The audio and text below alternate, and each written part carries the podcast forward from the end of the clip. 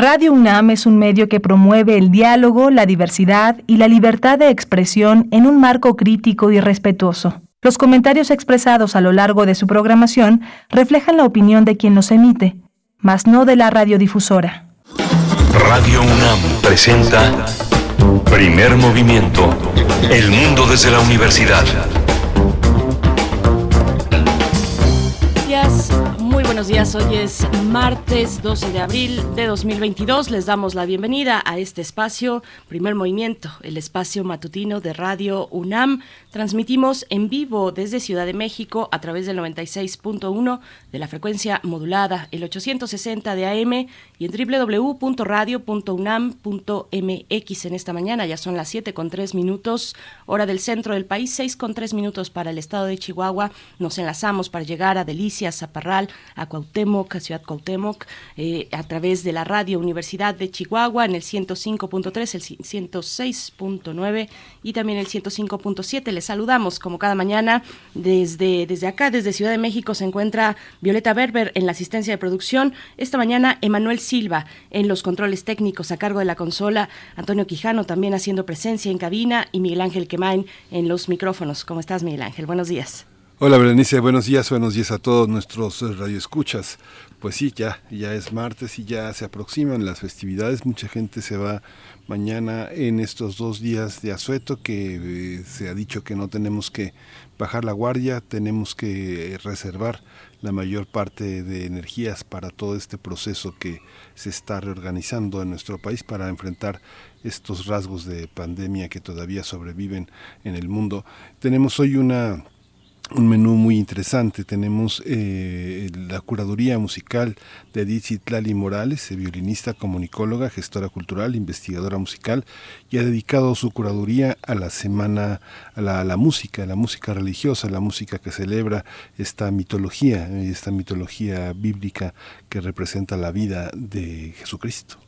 Por supuesto, vamos a tener a Edith Zitlali Morales en unos momentos y nos va a acompañar con sus propuestas musicales a lo largo de toda esta mañana. Tendremos también recomendaciones literarias. Cosas vivas es el título del libro de este escritor eh, español que también es filólogo, un joven escritor, Munir eh, Hashemi. Vamos a tener la oportunidad de conversar con él eh, respecto a esta que fue su primera, su primera novela, su primer libro. Ya ha cosechado, entiendo que un par más. Vamos a tener ese privilegio de estar con él. Muy interesante este libro de Cosas Vivas que lanza Editorial Periférica y que ya va en su primera reimpresión. El año pasado salió su primera reimpresión, así es que es un libro interesante, Miguel Ángel. Sí, muy interesante.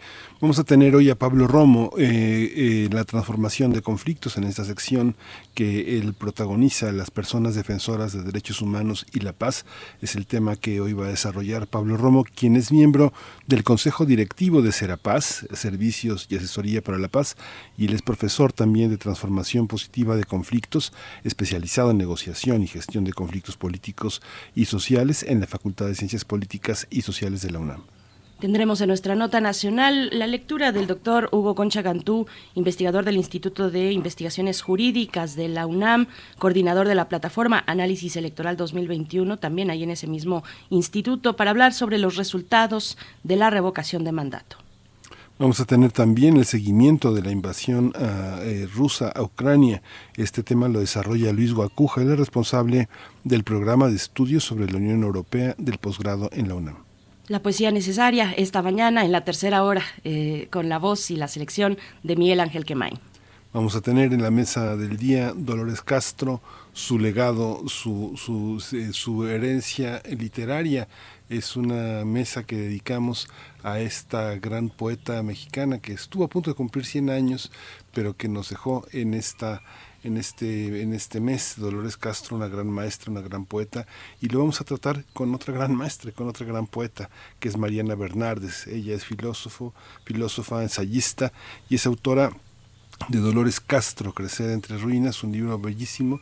Y bueno, vamos a hablar de todo este legado. Mariana Bernardes no solo es poeta, sino que es una gran estudiosa de la literatura, de la literatura hispanoamericana. Sí, tendremos mucha belleza, mucha belleza literaria, eh, un vínculo igualmente bello eh, entre Mariana Bermúdez y Dolores Castro, eh, Bernardes, perdón, y, Dolores Castro. Mm, esa es la impresión que a mí me queda. Mm, ustedes también pueden participar a, través de nuestras redes sociales, arroba P Movimiento, en Twitter, Primer Movimiento UNAM, en Facebook. Vayan contándonos cómo, cómo amanecen esta mañana de martes, cómo se perfila su descanso. Están ahí nuestras redes sociales. Mientras tanto, nosotros vamos con información sobre COVID-19. COVID-19. Ante la pandemia, sigamos informados. Radio UNAM. La Secretaría de Salud informó que en las últimas 24 horas se registraron dos nuevos decesos, por lo que el número de fallecimientos de la enfermedad de COVID-19 aumentó a 323.727. De acuerdo con el informe técnico ofrecido ayer por las autoridades sanitarias, en ese mismo periodo se registraron 281 nuevos contagios, por lo que los casos confirmados acumulados aumentaron a 5.723.214, mientras que las diferentes dosis, las dosis de las diferentes vacunas aplicadas contra COVID-19 suman ya 193.931.912. Los casos activos estimados a nivel nacional por la Secretaría de Salud son 5.844. La OMS, la Organización Mundial de la Salud, que está rastreando algunas decenas de casos de dos nuevas subvariantes de la variante Omicron del coronavirus eh, con el objetivo de evaluar si son más infecciosas o peligrosas. De esta forma, la OMS añadió la BA.4 y la BA.5, variantes hermanas de la original BA.1 de Omicron en su lista de seguimiento. El propósito es estudiar más a fondo a dichas subvariantes para entender su impacto en el potencial escape inmunológico.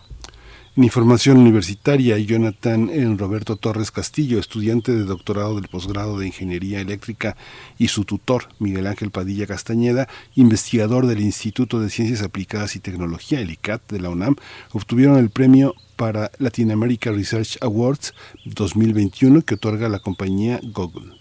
Este reconocimiento es por el proyecto Un sistema de apoyo a la decisión médica para el diagnóstico de arritmias cardíacas, que permite identificar latidos irregulares en el corazón, principal causa de muerte en el mundo. Los universitarios, miembros del Grupo de Bioinstrumentación del ICAT y de la Unidad de Investigación y Desarrollo Tecnológico del Instituto en el Hospital General de México, Dr. Eduardo Lisiaga, tienen el propósito de diseñar un sistema portátil de bajo costo que favorezca la atención, en especial en comunidades alejadas que no tienen acceso a especialistas ni a costosos equipos médicos de diagnóstico.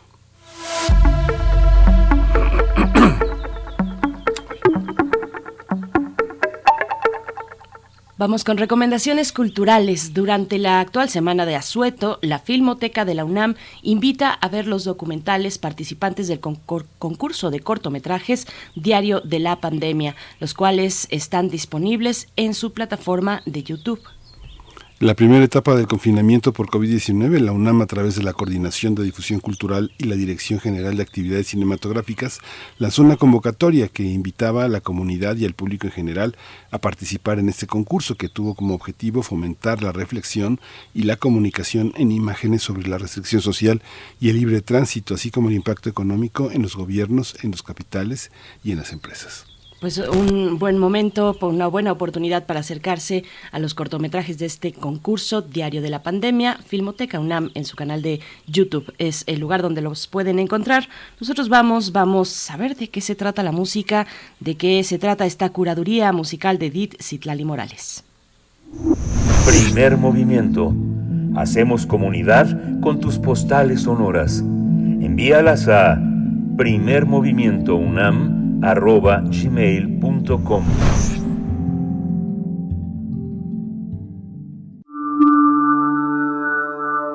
Curadores musicales de primer movimiento.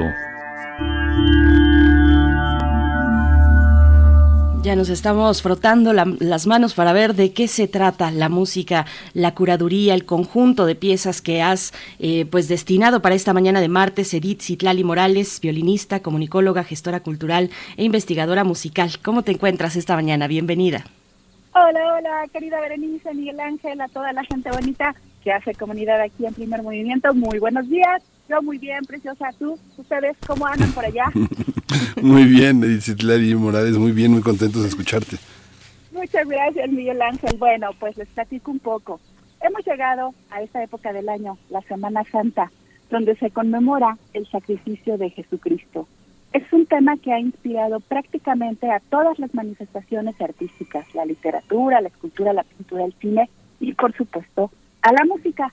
Así que hoy nuestra curaduría nos llevará por un recorrido de música sacra con las visiones de cinco grandes compositores de la historia de la música.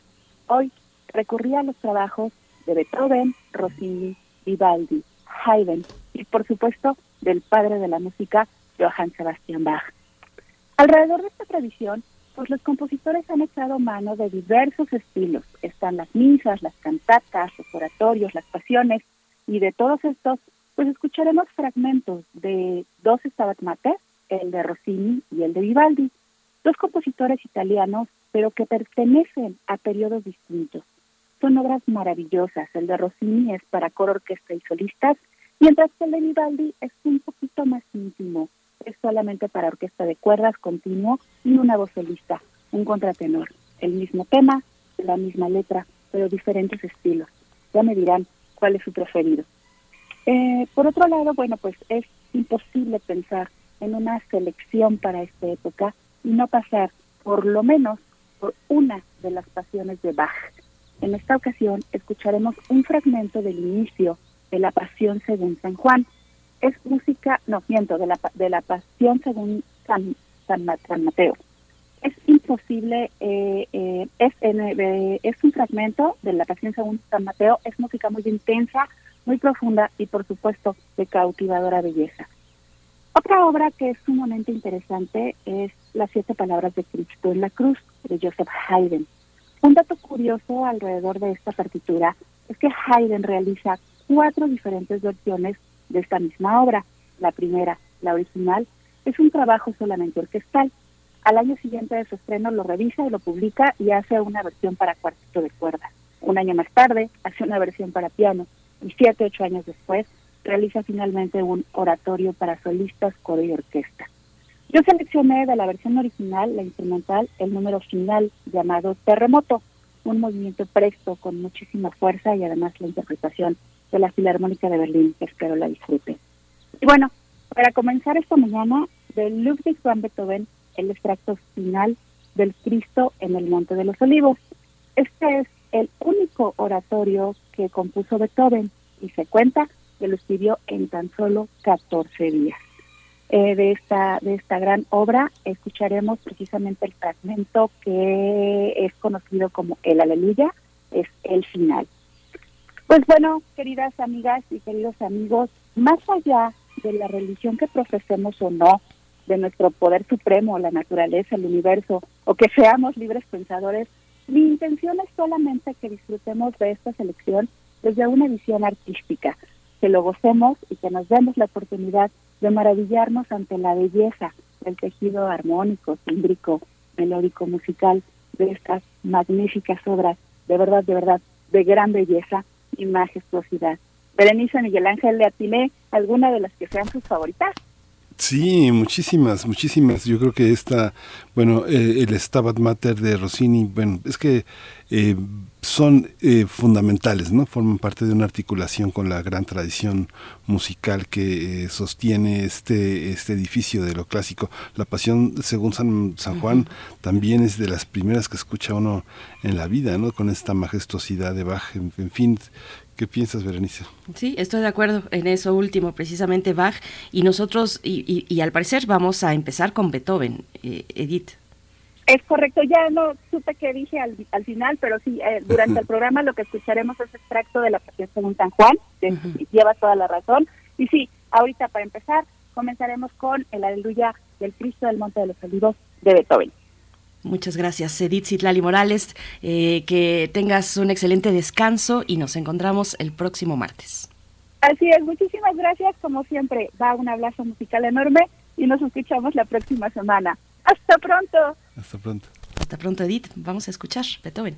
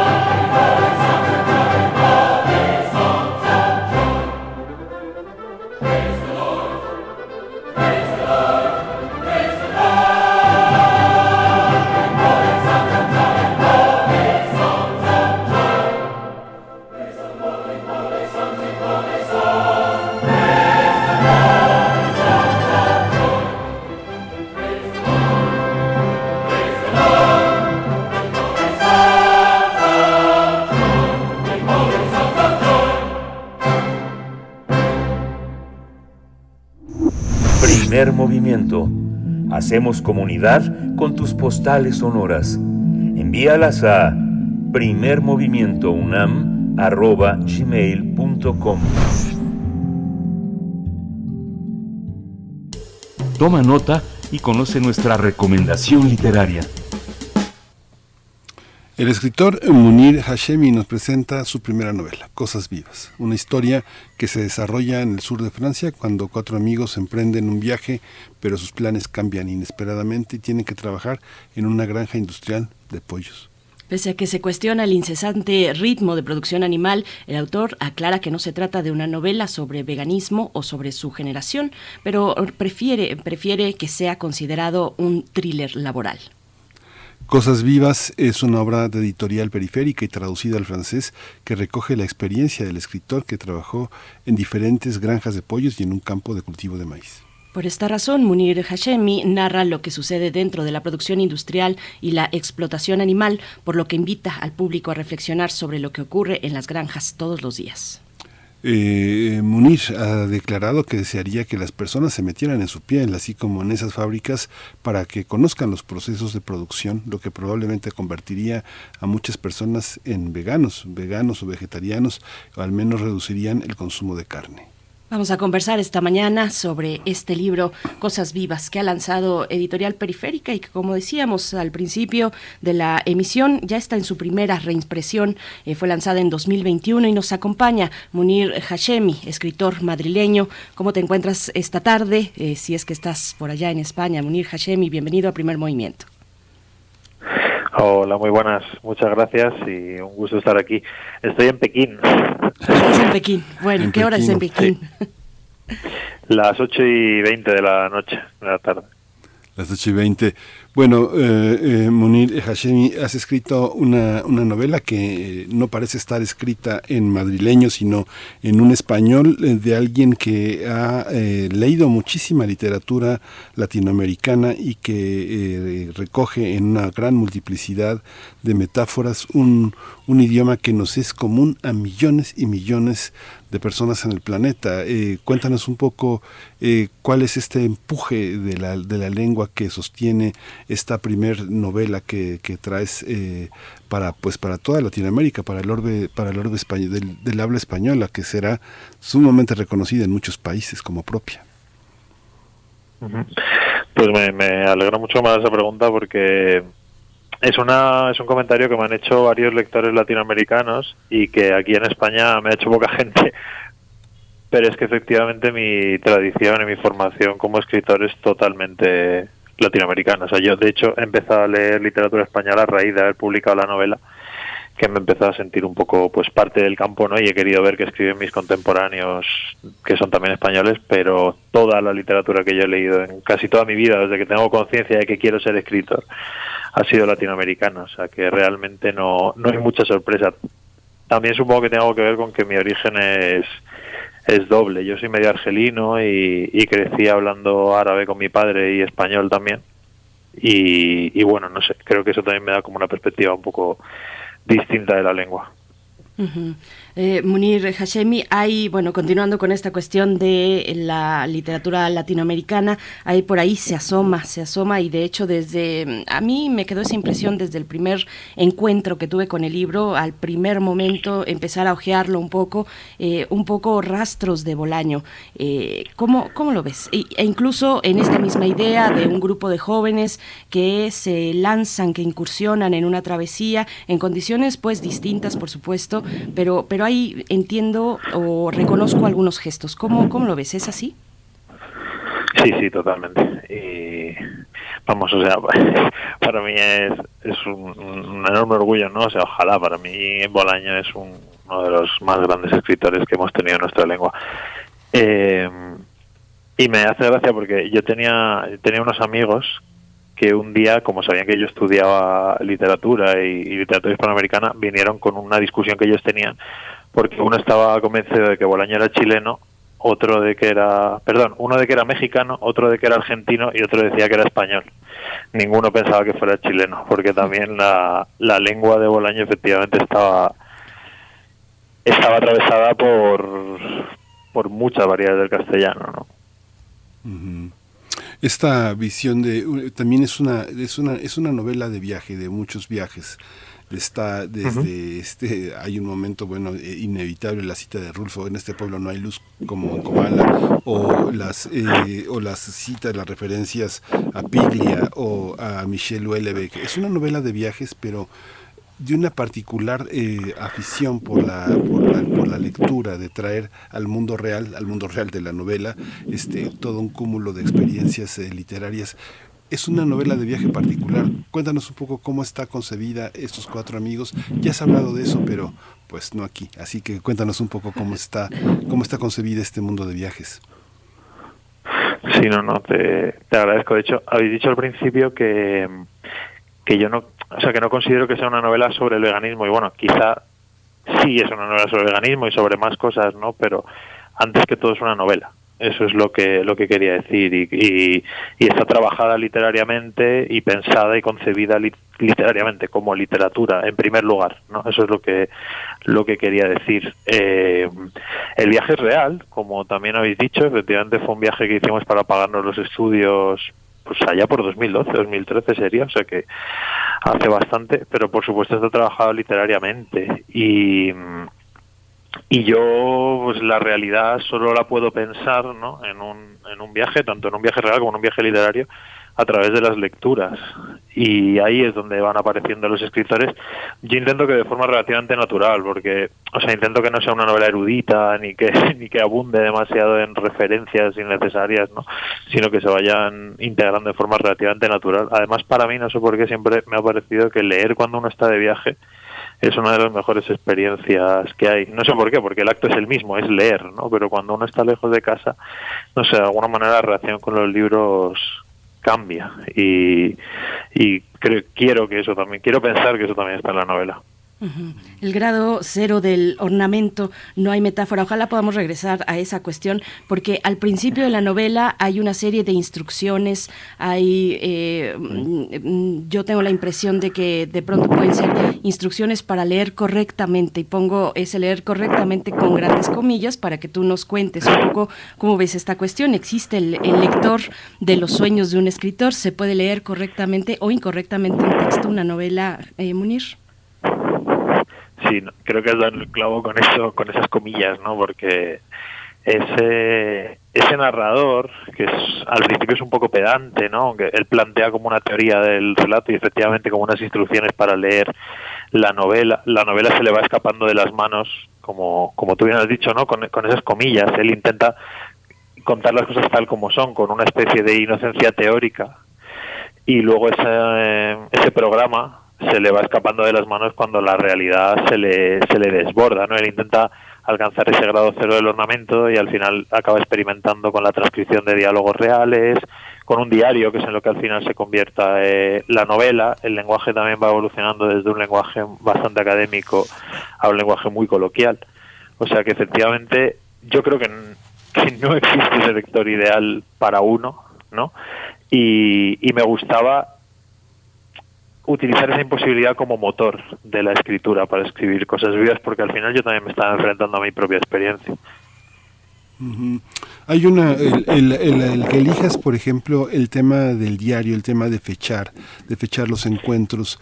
¿Por qué eh, adoptar esa estructura? ¿Qué significa eh, dejar huella cada día, eh, de cada día a través de la escritura? El diario pareciera que hoy es, es algo que ya pasó, ya pasó del interés generalizado. La gente toma el mail, el chat como una manera de acordarse qué hizo, pero el diario. Sí, es verdad. Eh, de hecho, yo nunca llevo un diario, o sea, el diario es apócrifo, digamos, y, a mí me sirvió mucho porque escribir ese falso diario porque me ayudó a reconciliarme y a reconocer la experiencia que había vivido. Pero yo escribí la novela en 2017, o sea, cinco años después de que todo esto pasara. Y, y esa forma diaria a mí me ayudó mucho a volver a, a esos lugares y a esas experiencias, ¿no? Y tienes razón en que, en que nuestra vida está totalmente consignada en toda la huella que dejamos en Internet, en todas las conversaciones que tenemos, no los correos, los chats. Pero por otra parte yo creo que eso cada vez nos hace más olvidadizos, ¿no? Nos da un poco la seguridad de que todo está guardado y nos permite no acordarnos de nada. No sé, a mí me da esa impresión.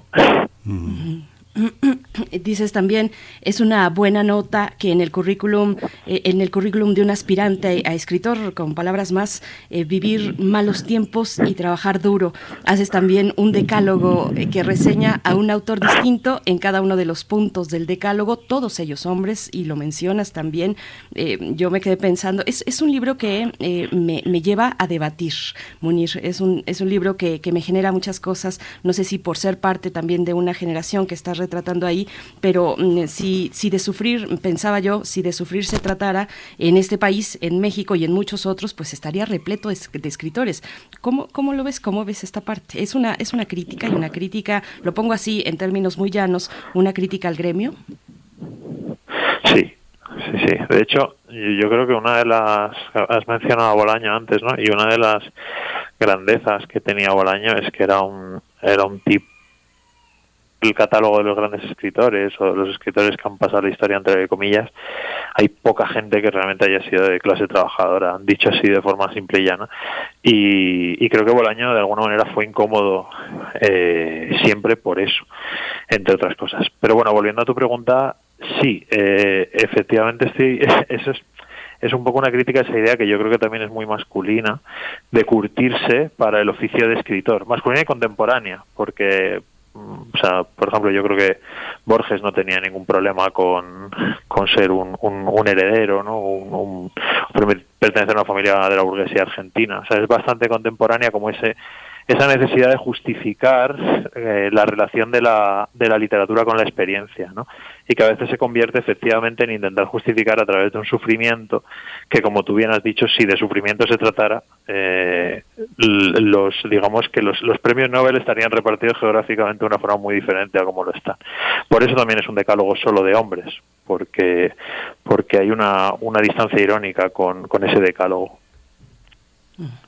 Hay una, hay una parte también, eh, eh presentarte eh, como, un, como un latinoamericano por una parte, pero por otra parte también como, también como un árabe, que es quien, quien conoce la migración en Europa, sabe que, que Hashemi o Hashemi o Hashimi o Hashemita es el nombre de todo de toda una idea de un linaje que al que pertenecía Mahoma y es de alguna manera una especie de bofetada en el rostro de la, de la, este, de la cultura europea actual, a pesar de que tenemos, no sé, escritores como Amin Malouf, Mohamed Shukri, toda una Hanif Kureishi. Hay una idea de que hay una Europa poseída en sus lenguas por diferentes emigrantes, pero tú no eres un inmigrante con todo y que la lengua paterna viene del árabe. ¿Cómo, cómo ha sido recibido esto eh, eh, en Europa? Pensando también que la novela ha sido traducida al francés y que en la lengua francesa está todo este mundo también devolviéndoles la lengua a los franceses, ¿no? Sí, de hecho ahora ahora que hay elecciones se está hablando de esta especie de pesadilla blanca de, del gran reemplazo, ¿no? Esta teoría conspiranoica de que se está haciendo desaparecer a los blancos de Europa, ¿no? Que es como el, propio reverso del orden colonial, ¿no? Esa pesadilla. Y o sea, la, novela se ha traducido al francés, pero todavía no se ha publicado en Francia. Yo tengo muchas ganas de ver cuál es la recepción en ese sentido, porque también, bueno, yo soy de origen argelino, o sea, mi padre es argelino, y, y claro, la relación de Argelia con Francia, o sea, quiero decir, en España hay mucha gente que es de origen marroquí, pero no somos tantos los que somos de origen argelino, ¿no? Entonces, mi, relación con Francia es la relación de de, la, colonia de mi padre. O sea, de hecho, mi padre nació en el 55 y, y él nació en Francia. O sea, Argelia era una, provincia de Francia. ¿no? Él se escolarizó en francés, etcétera, etcétera.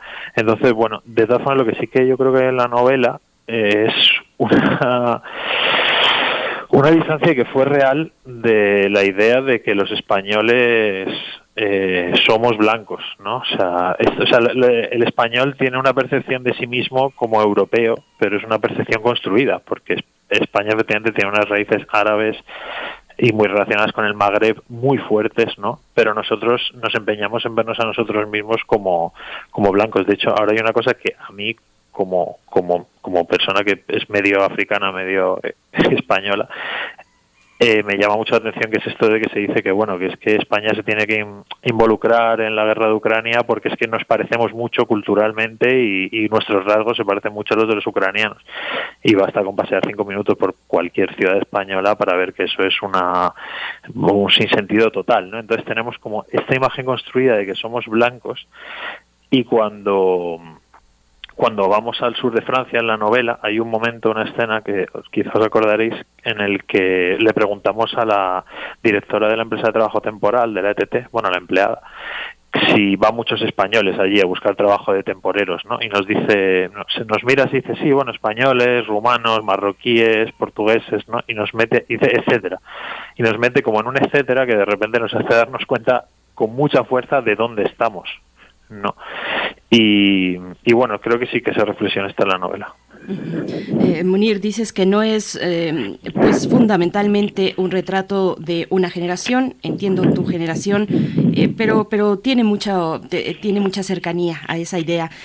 ¿cómo, cómo, cómo, lo ves? ¿Cómo se ve desde España la condición de tu generación, la condición, entiendo, de los millennials, que bueno, hay que decir, es una etiqueta, un, etiqueta impulsada por un marketing publicitario, ¿no? una etiqueta de una generación o de crear etiquetas de generaciones etarias para hacerlas pues más asequibles frente al consumo y el consumo mismo es un eh, pues atraviesa todo el libro. Ahí sí eh, el sistema capitalista voraz eh, cómo se ve cómo se ve desde España tu generación actualmente este libro se publicó en 2018 y al día de hoy 2022 a este año pues hemos atravesado una pandemia no para decir para, para no, ir, lejos. Cómo cómo se ve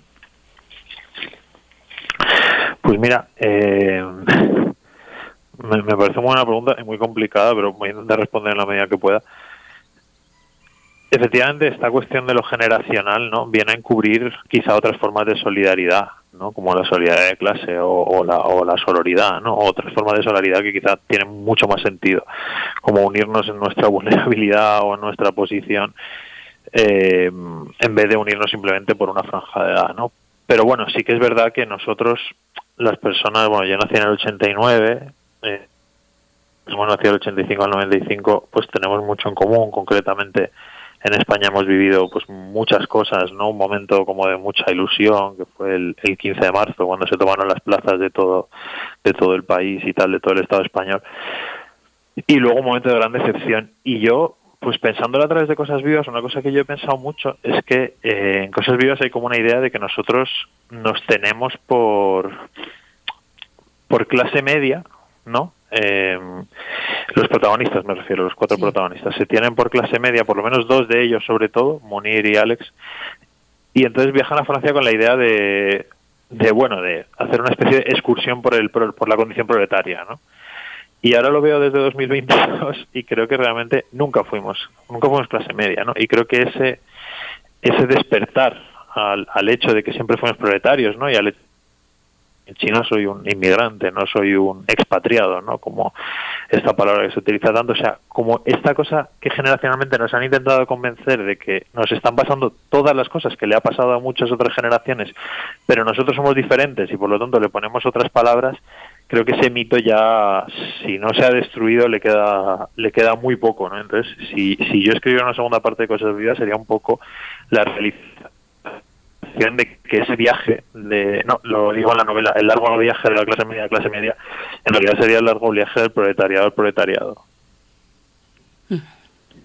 Y una parte también eh, eh, que tiene que ver con, lo, con, lo, con los sueños. Hay, una, hay un aspecto que eh, la estructura del sueño también de pronto se empareja, aunque muy brevemente, con fugaces luces en el relato. El, no, saber, no saber lo que significa un sueño y esa voluntad de interpretarlo cuando aparece ese sueño en, el, en los combatientes, que además dices, durante el viaje fuimos felices y la felicidad no se pliega a las condiciones de lo literario. No es posible narrar la felicidad. Hay un hay una parte en la que el relato también de formación, de alguna manera, no solo es una novela de viaje, también es una novela de formación. Eh, es, es, ahí donde tiene lugar la idea de la felicidad, esa, esa idea de que ya no se vuelve a encontrar lo que se encontró por primera vez, eh, mm,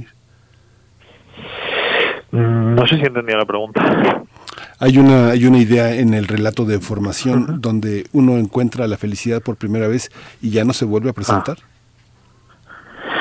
Sí, eh, lo que pasa es que yo creo que en Cosas Vivas la, la felicidad habría ocurrido antes del, mm. del, viaje o como mucho durante el viaje, ¿no?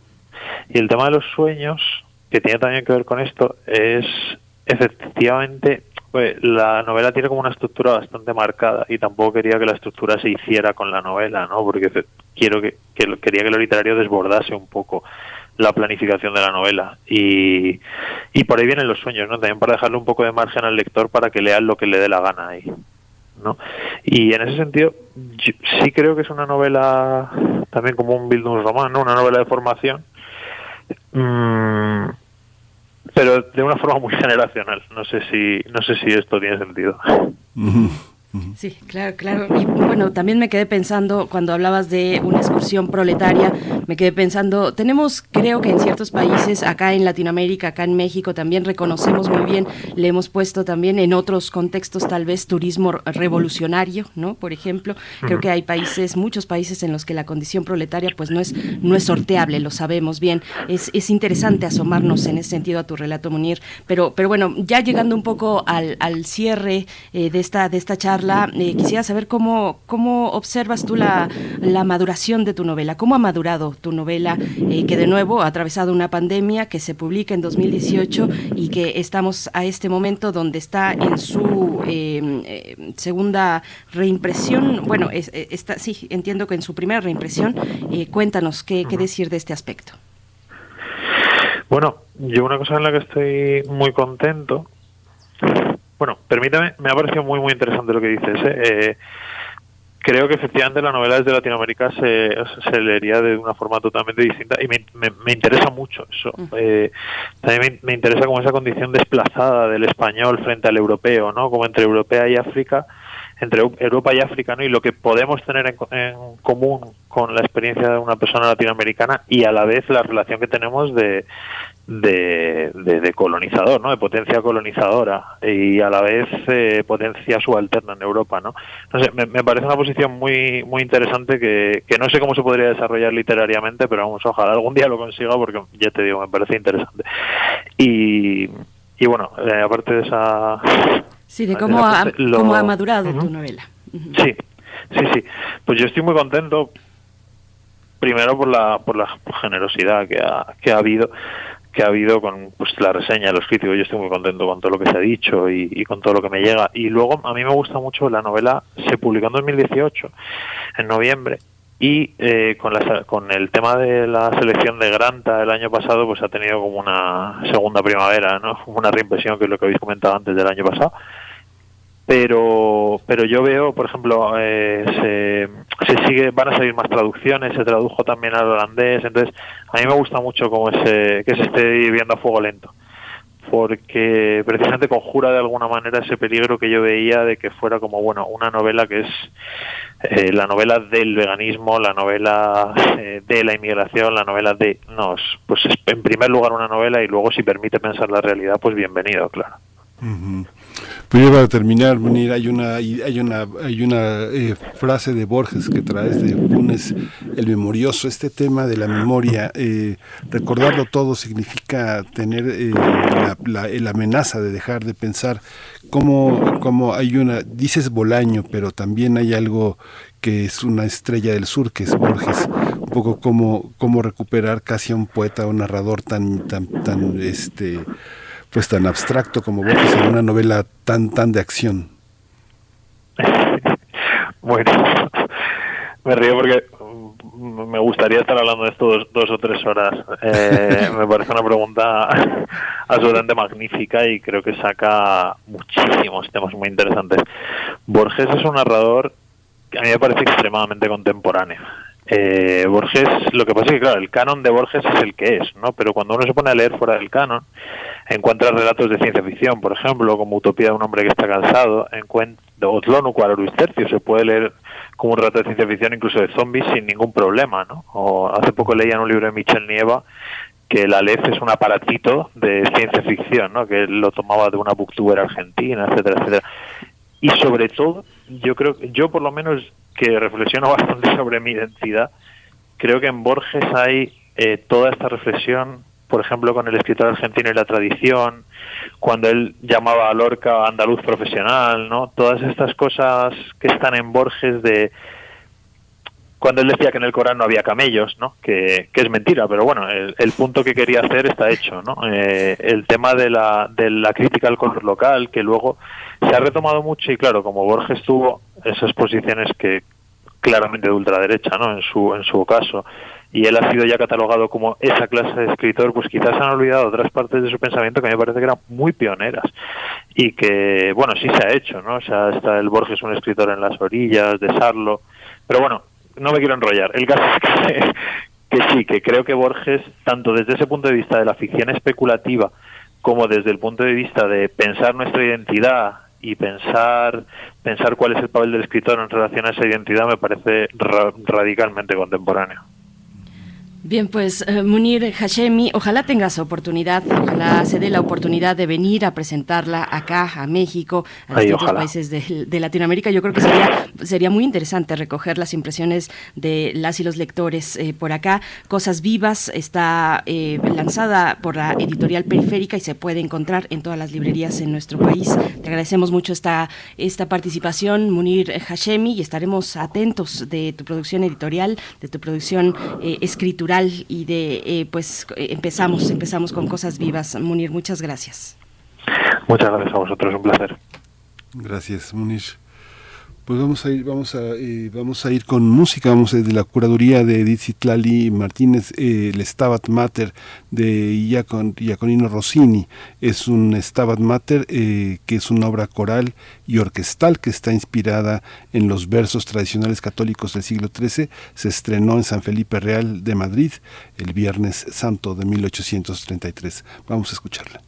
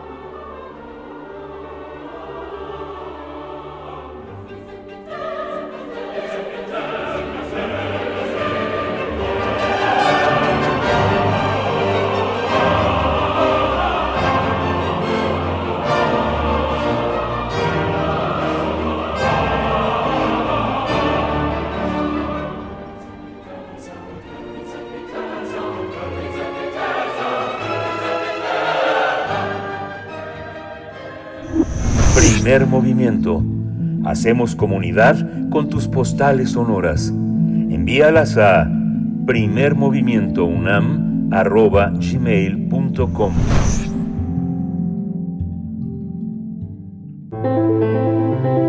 Transformación de conflictos. Saludamos esta mañana a Pablo Romo, miembro del Consejo Directivo de Serapaz y profesor de la Facultad de Ciencias Políticas y Sociales de la UNAM, que nos comparte cada 15 días en martes un acercamiento hacia la paz precisamente y la transformación de conflictos. Hoy para hablar de las personas defensoras de derechos humanos y la paz. Pablo Romo, ¿cómo estás? ¿Qué tal? Muy buenos días a ti, al auditorio, Miguel Ángel. Hola, Pablo, buenos días. pues el día de hoy me gustaría este, compartir con el auditorio eh, y con ustedes tema de las personas defensoras de derechos humanos y la paz. Normalmente en, eh, los contextos de, guerra siempre eh, el número de muertos nos indica la gravedad de las de las guerras y em, en el caso de países como Colombia, Filipinas o México, según eh, Global Witness, es uno de los países en donde se está librando una guerra o guerras eh, terribles por el número de muertes, particularmente y específicamente de periodistas y de personas defensoras de derechos humanos. Las personas defensoras de derechos humanos en México simplemente en los últimos años, según contabiliza Educa, una organización en Oaxaca que atiende y, se especializa en el trabajo de personas de, eh, defensoras comunitarias de derechos humanos, hace un cálculo de alrededor de 125 personas defensoras que en los últimos tres años han sido asesinadas por defender tierra, territorios, bienes naturales, agua. Y eh, la batalla o la guerra, las guerras o los grandes conflictos que se están librando son justamente por las, las disputas en estos territorios. Eh, las disputas de los territorios en eh, México, en Filipinas y en Colombia, y los cito porque son los países en donde más personas defensoras son asesinadas, em, están eh, llevándose a cabo, están llevando a cabo una eh, una defensa de, de lo que consideran, lo que han identificado como eh, la vida o los espacios o los territorios de vida.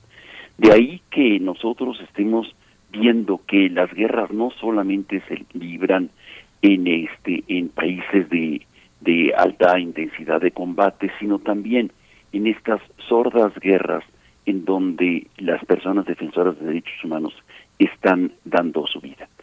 Ciertamente no existe una definición concreta de quién puede ser o quién es defensor de derechos humanos.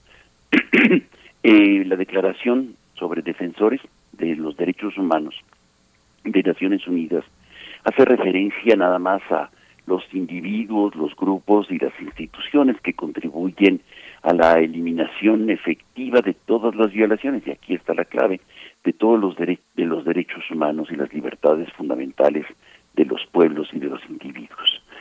Siempre hemos dicho en nuestros espacios radiofónicos que eh, la paz se construye, uno de los elementos de la de construcción de paz es el respeto y la garantía de los derechos humanos. Y justamente en este sentido, aquí es esta patita de la paz en donde más frágil o se fragiliza en la medida en que se van vulnerando los derechos de las personas defensoras de derechos humanos.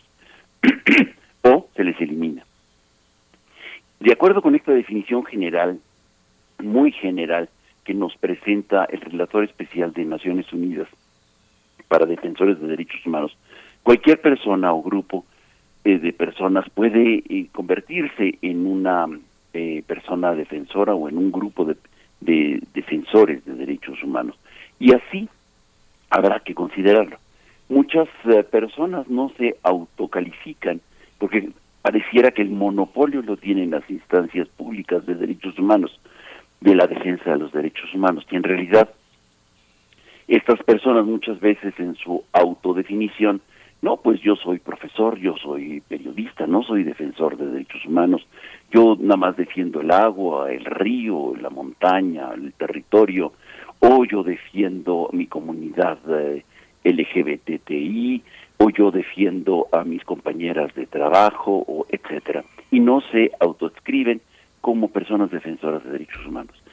El redactor especial eh, para personas defensoras justamente hace esta, este señalamiento, diciendo que es importante la autoadscripción para reconocerse como personas defensoras y así poder tener y gozar de ciertas eh, eh, relaciones o instancias que pueden apoyarles de una mejor manera en su labor. Ciertamente, la defensa de los derechos de las personas eh, defensoras de derechos humanos hoy está en riesgo y la única manera para conseguir la paz es cuidando y velando por la seguridad de estas personas. Hago hasta aquí mi comentario porque veo que ya va a ser la hora para cambiar el programa. Sí, Pablo Romo, gracias. Tenemos todavía un poquito para, para un cierre. Eh, por supuesto que pensamos, bueno, yo pienso, me, quedo pensando en la situación puntual en México, en eh, pues en esta situación con eh, frente al presidente de la República, a quién es y quién no y quién no merece ser pues considerado un defensor o defensora de derechos humanos. ¿Cómo, cómo ves este momento para México con este tema? Yo creo que eh, es indispensable eh, no solamente eh, reconocer e identificar a las personas defensoras de derechos humanos como aquellas que están adscritas en grupos muy reconocidos, Amnistía Internacional, Human Rights Watch, Artículo 19, etcétera. Ciertamente lo son, lo somos, de alguna manera, pero usualmente las personas que sufren ataques, amenazas y violaciones graves a, sus, eh, a su integridad y a sus derechos humanos son las personas defensoras en los territorios. Eh, las personas que están más en riesgo, como Samir, que fue asesinado justamente por el megaproyecto en Morelos. Lo vemos en Oaxaca, lo vemos en la en, las comunidades yaquis, lo vemos en, eh, en los diferentes espacios del país en donde casi son invisibles, estas personas defensoras, hombres y mujeres, sobre todo mujeres que son más sensibles muchas veces al sentido de la vida y a la protección de los árboles, del agua, y quienes son vulneradas en sus derechos y en algunas ocasiones eh, con su vida pagan la, su la defensa, como en Paso de la Reina, donde ha habido cinco homicidios que siguen todavía en la impunidad. Y así tenemos nosotros, este, oh, Berta Cáceres, que es un ejemplo clarísimo de cómo las grandes compañías invisibilizan a estos pequeños defensores, no los grandes que son son referidos en las mañaneras, sino los sino estos pequeños defensores de derechos humanos que este no tienen el foco, la luz para ser protegidos en sus vidas. Quizá eh, hay que focalizar ahí nuestra preocupación porque son ellos los que están dando la vida en esta guerra por los territorios, por el agua, por eh, la dignidad, por la eh, por sus comunidades.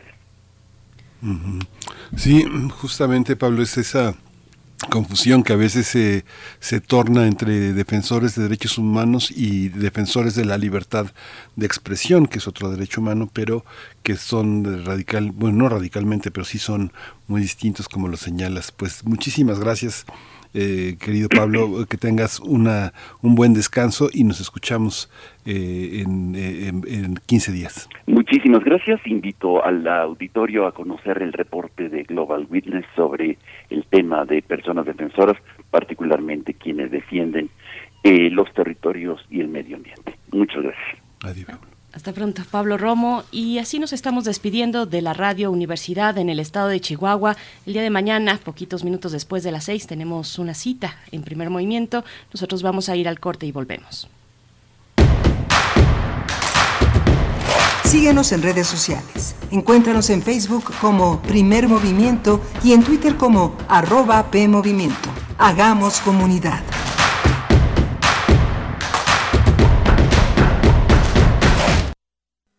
El corazón es la caja de ritmos que orienta nuestro camino. Sigámoslo. Que la música sea su alimento. Miocardio, la génesis del sonido. Una transfusión sonora de Radio UNAM para tus oídos. Viernes, 18.15 horas. Retransmisión, domingos a las 14.30 horas. Radio UNAM, Experiencia Sonora. La 4T avanza poniendo el poder al servicio del pueblo. Hoy las personas adultas mayores tienen una pensión digna y las y los jóvenes apoyos para seguir estudiando. Aumentó el salario mínimo y se está devolviendo la vida al campo. Se reforestan bosques y selvas y el pueblo decidirá que continúe el buen trabajo de un gobierno honesto. Con esperanza y justicia, sigamos transformando a todo el país. Morena, la esperanza de México. Raticida, gasolina, ácido sulfúrico, amoníaco, acetona. No importa qué droga química te metas, todas están hechas con veneno y de todas formas te destruyes. La sangre de las drogas nos mancha a todos. Mejor métete esto en la cabeza. Si te drogas, te dañas. Si necesitas ayuda, llama a la línea de la vida, 800-911-2000. Para vivir feliz, no necesitas meterte en nada. Hipócrates 2.0 Mantenerse informado es parte importante de la vida. La información nos da la oportunidad de tomar las mejores decisiones, principalmente para la salud. Soy Mauricio Rodríguez, conductor de Hipócrates 2.0 donde cada semana llevamos para ti los mejores contenidos y especialistas en materia de salud. Escúchanos. Hipócrates 2.0, martes a las 18 horas, por Radio UNAM. Experiencia Sonora. Síguenos en redes sociales. Encuéntranos en Facebook como Primer Movimiento y en Twitter como arroba PMovimiento. Hagamos comunidad.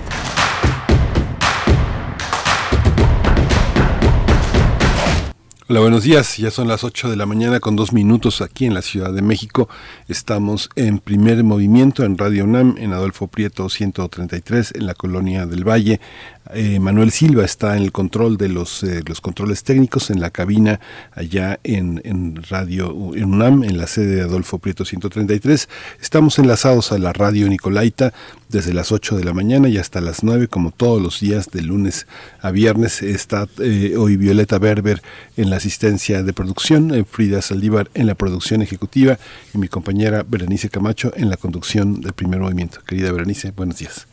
Buenos días, Miguel Ángel Quemain. Muy buenos días a la audiencia, a la radio Nicolaita, que llegamos, llegamos hasta allá, hasta Morelia, en el 104.3 de la frecuencia modulada, ya en pleno descanso vacacional, la comunidad de la Universidad Michoacana de San Nicolás de Hidalgo, pero si nos escuchan, les enviamos un saludo desde acá, desde la capital del país, donde transmitimos en vivo a través del 96.1 en la frecuencia modulada, el 860 de AM. También en esta mañana tendremos por delante, en esta hora que inicia, en nuestra nota nacional los resultados de la revocación de mandato. Vamos a ver las consideraciones del doctor Hugo Concha Cantú, sus interpretaciones y análisis. Él es investigador del Instituto de Investigaciones Jurídicas de la UNAM, coordinador de la plataforma Análisis Electoral 2021 del mismo instituto y coordinador de la línea de investigación en justicia ahí en el Instituto de Jurídicas de la UNAM.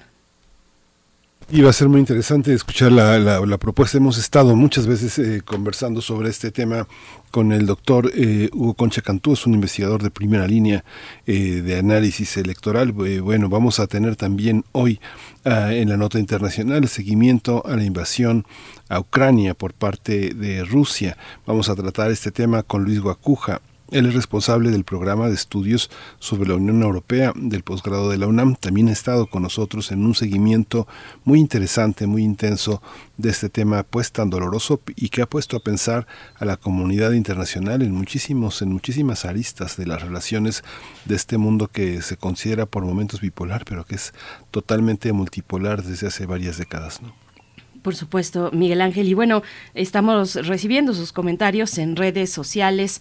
Nos dice Refrancito. Bueno, ya empezaron las, eh, pues, las, mm, pues un poquito mm, las, eh, pues todo lo que tiene que ver con Semana Santa, estas recomendaciones. Y en este caso, nosotros tenemos durante esta mañana la curaduría musical de eh, Edith Zitlali Morales, que tiene que ver con la Semana Santa precisamente. Y nos dice Refrancito, buen día, ya encarrilados la semana y que que llegue el jueves y viernes, aunque sea ateo, bien me lo tomo, dice. Hay que ver 40 veces más los los diez mandamientos. Dice, no es cierto, esta vez hay que terminar el fabuloso libro de Osvaldo Zavala. Ah, pues en eso anda refrancito. Dice, no voy a mentir, he visto esta peli como 15 veces. Pues todos hemos visto esas películas eh, varias veces, querido refrancito. Por ahí una de mis favoritas, a ver qué me dicen, de Martin Scorsese. Para estas fechas es La Última Tentación de Cristo. Eh, eh, pues me, parece, pues ya, ya tiene sus años, 1988 esta película y me, me sigue me sigue gustando bastante. La música es de Peter Gabriel en esa, en esa película, eh, pues que llegó a México en 2004. ¿Cómo ven ustedes? ¿Cuáles son sus recomendaciones eh, cinematográficas? Las pelis que quieren ver o que acostumbran ver en estos días de Semana Santa. Miguel Ángel, ¿cómo ves? Sí, es, eh, sí es, es, muy interesante todo lo que hay. está también Pasolini, que es algo que no se puede uno resistir las interpretaciones de la pasión de Cristo en, eh, el Evangelio según San Mateo son verdaderamente interesantes. Eh, yo no había tenido oportunidad de volverla a ver desde hace muchos años y creo que sí, el Evangelio según San Mateo yo creo que es una de las grandes. ¿no? Es una película que hizo a principios de los 60, creo que en 64, y que ahora está en movie, en movie como parte de las conmemoraciones eh, de Pasolini. Así que bueno, vale muchísimo, muchísimo también aventurarse dos italianos, Scorsese, que es lo que propones, y Pasolini, que, que, es, una, que es una propuesta de muy, muy, muy fascinante las dos. Un tiempo entre ambos que es un tiempo eh, importante para, para el mundo. Han pasado muchas cosas entre estas dos películas. ¿no? Siempre me sorprende tu buena memoria, eh, Miguel Ángel. Efectivamente, el Evangelio según San Mateo de Pasolini es de 1964, exactamente de ese, de ese año. Eh, y bueno, pues eh, seguimos saludando a quienes escriben en redes sociales. Esther Chivis está por acá, Rosario Durán Martínez, siempre, siempre muy atenta. a todos ustedes, R. Guillermo, Débora también nos escribe. vamos a hablar ahorita de la revocación de mandato, Débora. Miguel Ángel Gemirán, Rosilaura también nos dice la clase media que no era más que proletariado, eh, haciendo un poco la, eh, pues parafraseando a Munir Hashemi, el autor eh, madrileño con quien estuvimos conversando en la hora anterior. Acérquense a, su, a esta primera novela, ya tiene otra, otra más y si no me equivoco dos incluso, pero esta fue su primera novela lanzada en 2018, Cosas Vivas, la pueden encontrar en editorial periférica. Y si se perdieron esa charla que yo disfruté mucho en lo personal, pues acérquense al esta tarde al sitio de podcast de Radio UNAM, radiopodcast.unam.mx. Vamos ya con nuestra nota nacional. Nota nacional.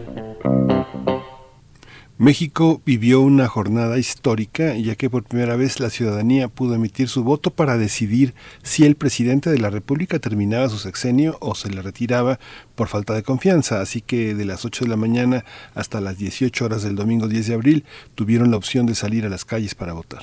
De acuerdo ya con el 100% de las actas computadas, este ejercicio tuvo una participación de 17.7%, es decir, 16.502.636 ciudadanos.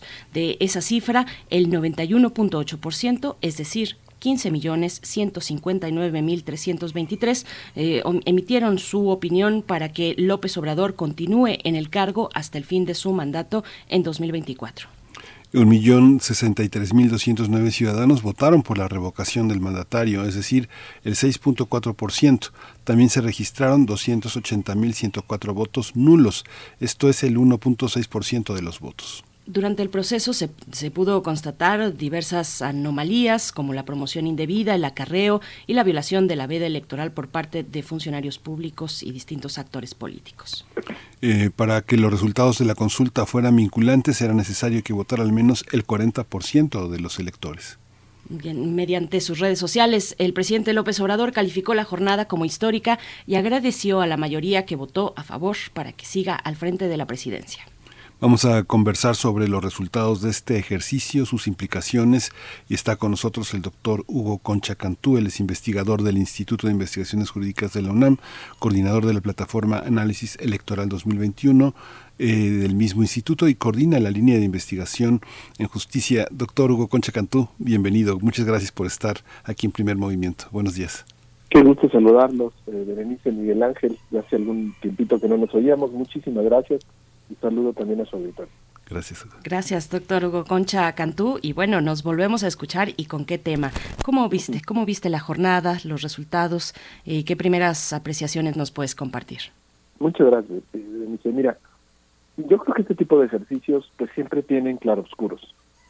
Eh, en principio, yo creo que es lo que hay que decir, echamos a andar, así como nos sucedió un, un, un poco más de hace un año, pues echamos a andar otro mecanismo de participación ciudadana que no existía previamente en, México. Como ustedes saben, en el 2019 entró eh, como reforma constitucional y todavía el año pasado hubo jaloneos por parte del Congreso para la ley secundaria. ¿no? Una ley que pues, trató de reglamentar la manera en que este ejercicio se iba a llevar a cabo, con los cómo, los cuándos, etcétera, etcétera y quedó ya fijo justamente en, en, la manera en que lo pudimos vivir este último domingo. Entonces creo, y ahí tiene toda la razón el presidente, es, es una jornada histórica, es la primera vez que México cuenta con un mecanismo de este tipo, y yo siempre creo que los mecanismos de participación ciudadana, chiquitos, grandotes, nos gusten más, nos gusten menos, siempre son buenas noticias, ¿no? Es decir, son formas de ir perfeccionando nuestra vida democrática la vida democrática que en la actualidad pues no se no se llena, no se satisface simplemente con los mecanismos representativos, sino que las democracias constitucionales han ido desarrollando este tipo de mecanismos participativos como un buen complemento de las democracias representativas. Entonces, en ese sentido, hay que hay que estar contentos de que México pues estrenó un mecanismo más eh, y, lo estrenó bien. ¿no? Lo estrenó bien desde el punto de vista de que la gente salió, o, cierto porcentaje de gente salió, cierto porcentaje lo utilizó, eh, y, ahí están ya los resultados. Obviamente, por eso decía que pues, tiene claroscuros, habrá la parte crítica que pueda decir, bueno, a mí particularmente no, no nos gustó porque tiró mucho dinero, que porque la pregunta fue doble, fue así o fue así, eh, y, ya le podemos empezar a poner como asterisquitos de, de, qué forma, y ahí yo, yo, iría a mi segundo elemento también positivo, pues podemos ir mejorando nuestros mecanismos, ¿no? Eh, lo mismo que sucedió con la consulta, me acuerdo que platicábamos, o platicaba yo con ustedes en su momento. Bueno, pues hubo consulta, no nos gustó la pregunta aquella, de que acabó siendo un poco barroca, que nadie entendió muy bien, pero el mecanismo ahí está, el mecanismo ya se puede utilizar, y esperemos que en ejercicios futuros pues sean más claros, sean más, más, eh, optimizables, digamos, desde el punto de vista de su utilidad, ¿no? Esa sería una, una primera nota y, no quiero dejarla de paso porque si no, eh, la polarización política que vivimos, y ustedes mismos lo habrán visto, inmediatamente después de que terminó el ejercicio ya estaba instalada, ¿no? En las redes. O, o qué bien, qué maravilla y qué éxito, o qué fracaso absoluto significó. Yo creo que estas cosas no significan blancos y negros, significan muchísimas cosas, tienen muchos efectos. Eh, en ese sentido, creo que por eso esa primera nota de un mecanismo de participación y ya lo iremos mejorando con el tiempo. Ya los resultados en particular, pues tienen muchas formas de ser analizados. Hay que tener mucho cuidado porque así como no se puede, ¿se acuerdan aquella frase de la primaria, no? No se suman peras con manzanas. Sí, o sea, ¿contra qué podemos comparar este ejercicio? prácticamente en estricto sentido contra nada. Es decir, eh, el tratar de medir si el presidente López Obrador está más fuerte que antes o está más débil que antes, pues no lo podemos saber con precisión a raíz de este ejercicio porque pues lo medimos contra elecciones, lo medimos contra las elecciones del 21 de su partido, él no participó en esas elecciones, digamos, pero participaron miembros de Morena, y lo podemos medir contra su propia elección del 2018.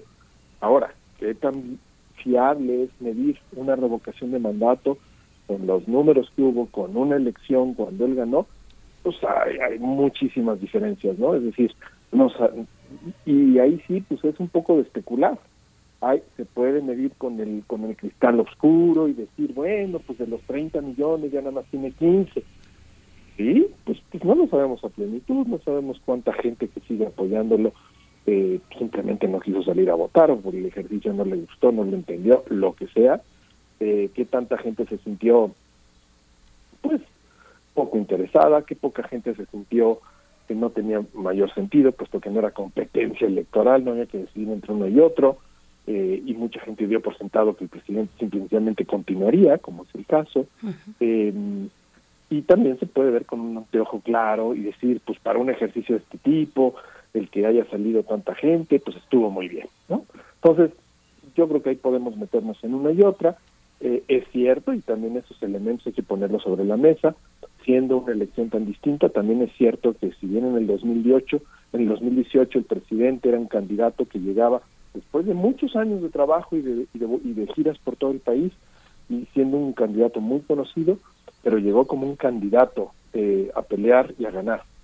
Ahora es el presidente que sí echó a andar toda la maquinaria gubernamental por medios legales y por muchos ilegales, también hay que decirlo, porque hubo violaciones a la ley electoral, nos guste o no, por de todas formas, colores y sabores. ¿no? En esta andanada también que el gobierno decidió emprender en contra del trabajo del INE. Cosa que ahí sí, yo, yo diría, si, si tenemos que señalar los puntos negativos, yo ese, lo pondría en primer lugar, porque la ley electoral nos puede gustar o no nos puede gustar, pero dice lo que dice. Es decir, lo que hizo, por ejemplo, Mario Delgado el día el domingo, pues en la ley de delitos, la ley general de delitos electorales está tipificado como un delito electoral grave el utilizar transporte para mover votantes, pues así de sencillito, ¿no? Y el señor pues estaba orgulloso de salir una fotografía en que se le veía con su camioneta dándole raid a gente para ir a votar. Pues bueno, como digo, pues, nos puede no gustar, pues que se modifique la ley, pero, pero eso es lo que hoy en día dice. Así como un secretario de gobernación haciendo unos días antes unas declaraciones fuertísimas en contra de la autoridad electoral, el propio presidente promoviendo una reforma electoral también en donde dice que va a quitar a los consejeros unos días antes de que tengan que hacer su trabajo, la jefa de gobierno también en un papel, hasta mi punto de vista, un tanto lamentable, eh, haciendo exactamente lo mismo, pasando por arriba de, las prohibiciones de la llamada ley electoral, en fin, ¿qué les puedo decir? Esa parte, esa parte de la violación a la ley, a mí en lo particular, yo sí la, yo sí la pongo como uno de los puntos, así como puse los positivos, pongo los puntos que no me gustaron traemos ahí un tema muy delicado, muy grave, que rebasa simplemente la revocación, que tiene que ver con esta insatisfacción del régimen con sus órganos electorales y, que ha decidido pues ponerlos como, como el blanco de, de, ataques, por lo menos verbales, de manera continua, ¿no? Yo, eso sería un poco, así que ustedes me preguntaban cómo lo viste, este es un panorama general de cómo vi yo este ejercicio. Es ahí una es, es interesante en la parte técnica bueno yo coincido con lo que con lo que señalas. Es interesante ver desde el punto de vista de cómo de cómo se materializa eh, una adversidad que durante décadas marcó la lucha por el por, por la por la alternancia eh, de parte del movimiento de Morena y lo que representa López Obrador pero ya acabó ya acabó esa, esas desventajas, e, esa dificultad de tener presencia en los medios y pareciera que bueno que continúa. Lo de Mario Delegado fue como si ellos hicieron lo mismo, ahora nosotros tenemos el derecho de hacer eso y generar un caos enorme en la ley, ¿no? Que es algo que, evidentemente si se continúa con esas prácticas derivará en un caos y derivará en una en, en violencia electoral eh, posiblemente. Pero hay una parte que, de, eh, que los, señalamientos que hizo el presidente sobre el tema, el tema del boicot del INE y que se señalaron por muchos analistas. ¿Cómo lo ves? Por ejemplo, pensaba en la vigencia de las credenciales. No se amplió las, las credenciales de lector que vencían en 2022, pero hay una cantidad de credenciales rezagadas de las que no tenemos fecha, pero que están en el padrón, Hugo. 4.6 eh, millones de credenciales vencidas era lo que se autorizó para que las que caducaban en enero del 2022 pudieran usarse, pero si uno ve las citas para el INE, este, las más cercanas son hacia, hacia principios de junio. No hay, no hay citas para renovarlas y es una parte que son, son electores que están en el padrón. Pareciera como que el INE no toma en cuenta todas las credenciales vencidas, que son muchísimas desde 2021. ¿Cómo ver todos esos rasgos, casillas nuevas que no, que no teníamos costumbre de ver, muy lejanas, este, en una reducción pues notable? ¿Eso va en contra del INE o, forma parte de un proceso que tenemos que entender? Esa es una estupenda, estupenda pregunta, eh, querido Miguel Ángel. A ver, quizá aquí, y, lo debo de decir con toda, con toda claridad para que no haya eh, ningún tipo de malentendido, yo hacía varios años, lo dejé en los primeros meses del 2010, fui funcionario de alto nivel, no, no consejero, fui director ejecutivo en el Instituto Federal todavía Electoral. Eh, lo que yo me llevo de, esa experiencia es que estuve en un instituto en donde a pesar de los miembros que llegan y rotan, particularmente en el órgano político, el Consejo General, la estructura del servicio profesional de carrera, la estructura que existe en todas las juntas, tanto distritales como, como, como, como locales del propio instituto, comprueban que hay eh, que se trabaja de manera muy profesional. Em, entonces, cuando, cuando se dice, no, es que el, el, INE estuvo boicoteando la elección, a ver, creo que ahí hay que tener mucho cuidado. El INE es un instituto es un lujo, la verdad que lo tengamos. Nos costó muchísimo trabajo, como ustedes saben, históricamente construirlo. Fue el acuerdo de varios, de varios eh, fuerzas políticas en su momento y nos dio, nos ha dado pie a poder tener por lo menos el primer gran escalón de lo que tiene un sistema democrático, que es tener elecciones libres, competidas y con un mínimo de garantía de que, de que, de que, de que, los resultados son los que son, ¿no?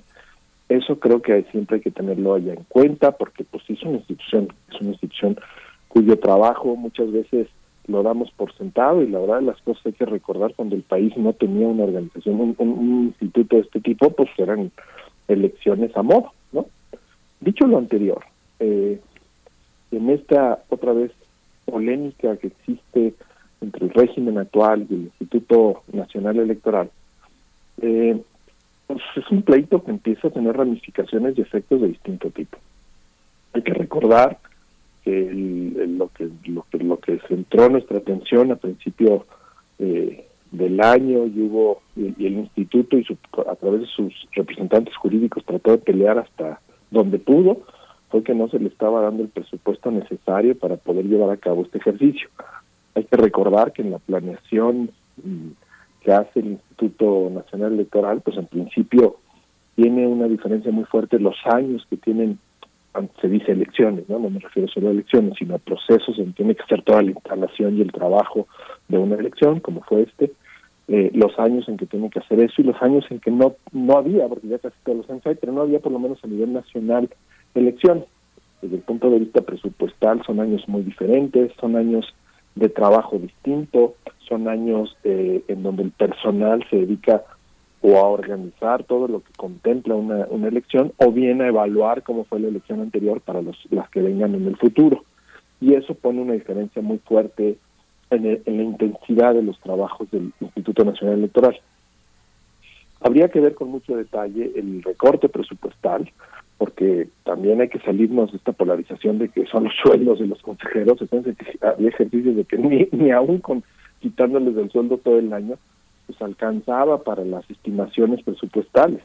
Nos, nos suena caro, nos suena difícil, pues, pues sí, sí lo es, o sea, es un país muy grande, instalar las casillas, instalar el método de selección de ciudadanos, eh, capacitarlo, darle los materiales, tener los materiales de la casilla, sí cuesta, sí cuesta mucho dinero justamente por el tamaño tan grande de país en el que habitamos.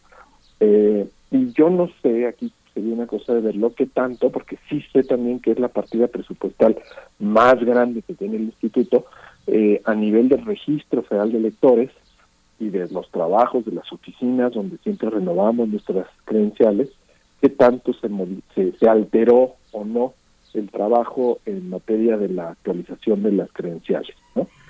Yo, yo sí creo que aquel que tenía interés o tiene interés en haber actualizado su credencial seguramente lo pudo haber hecho a tiempo. El problema normalmente es cuando ya quedaba poco tiempo para hacerlo.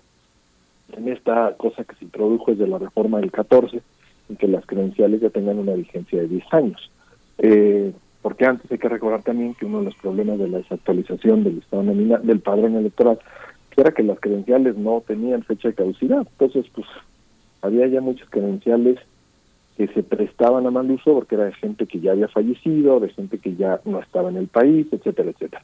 Pues una de las novedades que se puso a la credencial de elector fue que estas tuvieran una vigencia de 10 años como una forma de mantener actualizado el, el, padrón electoral, pero esto pues depende mucho de que los ciudadanos pues hagamos el esfuerzo que nos toca de ir a, a, los módulos para actualizarla a tiempo, ¿no?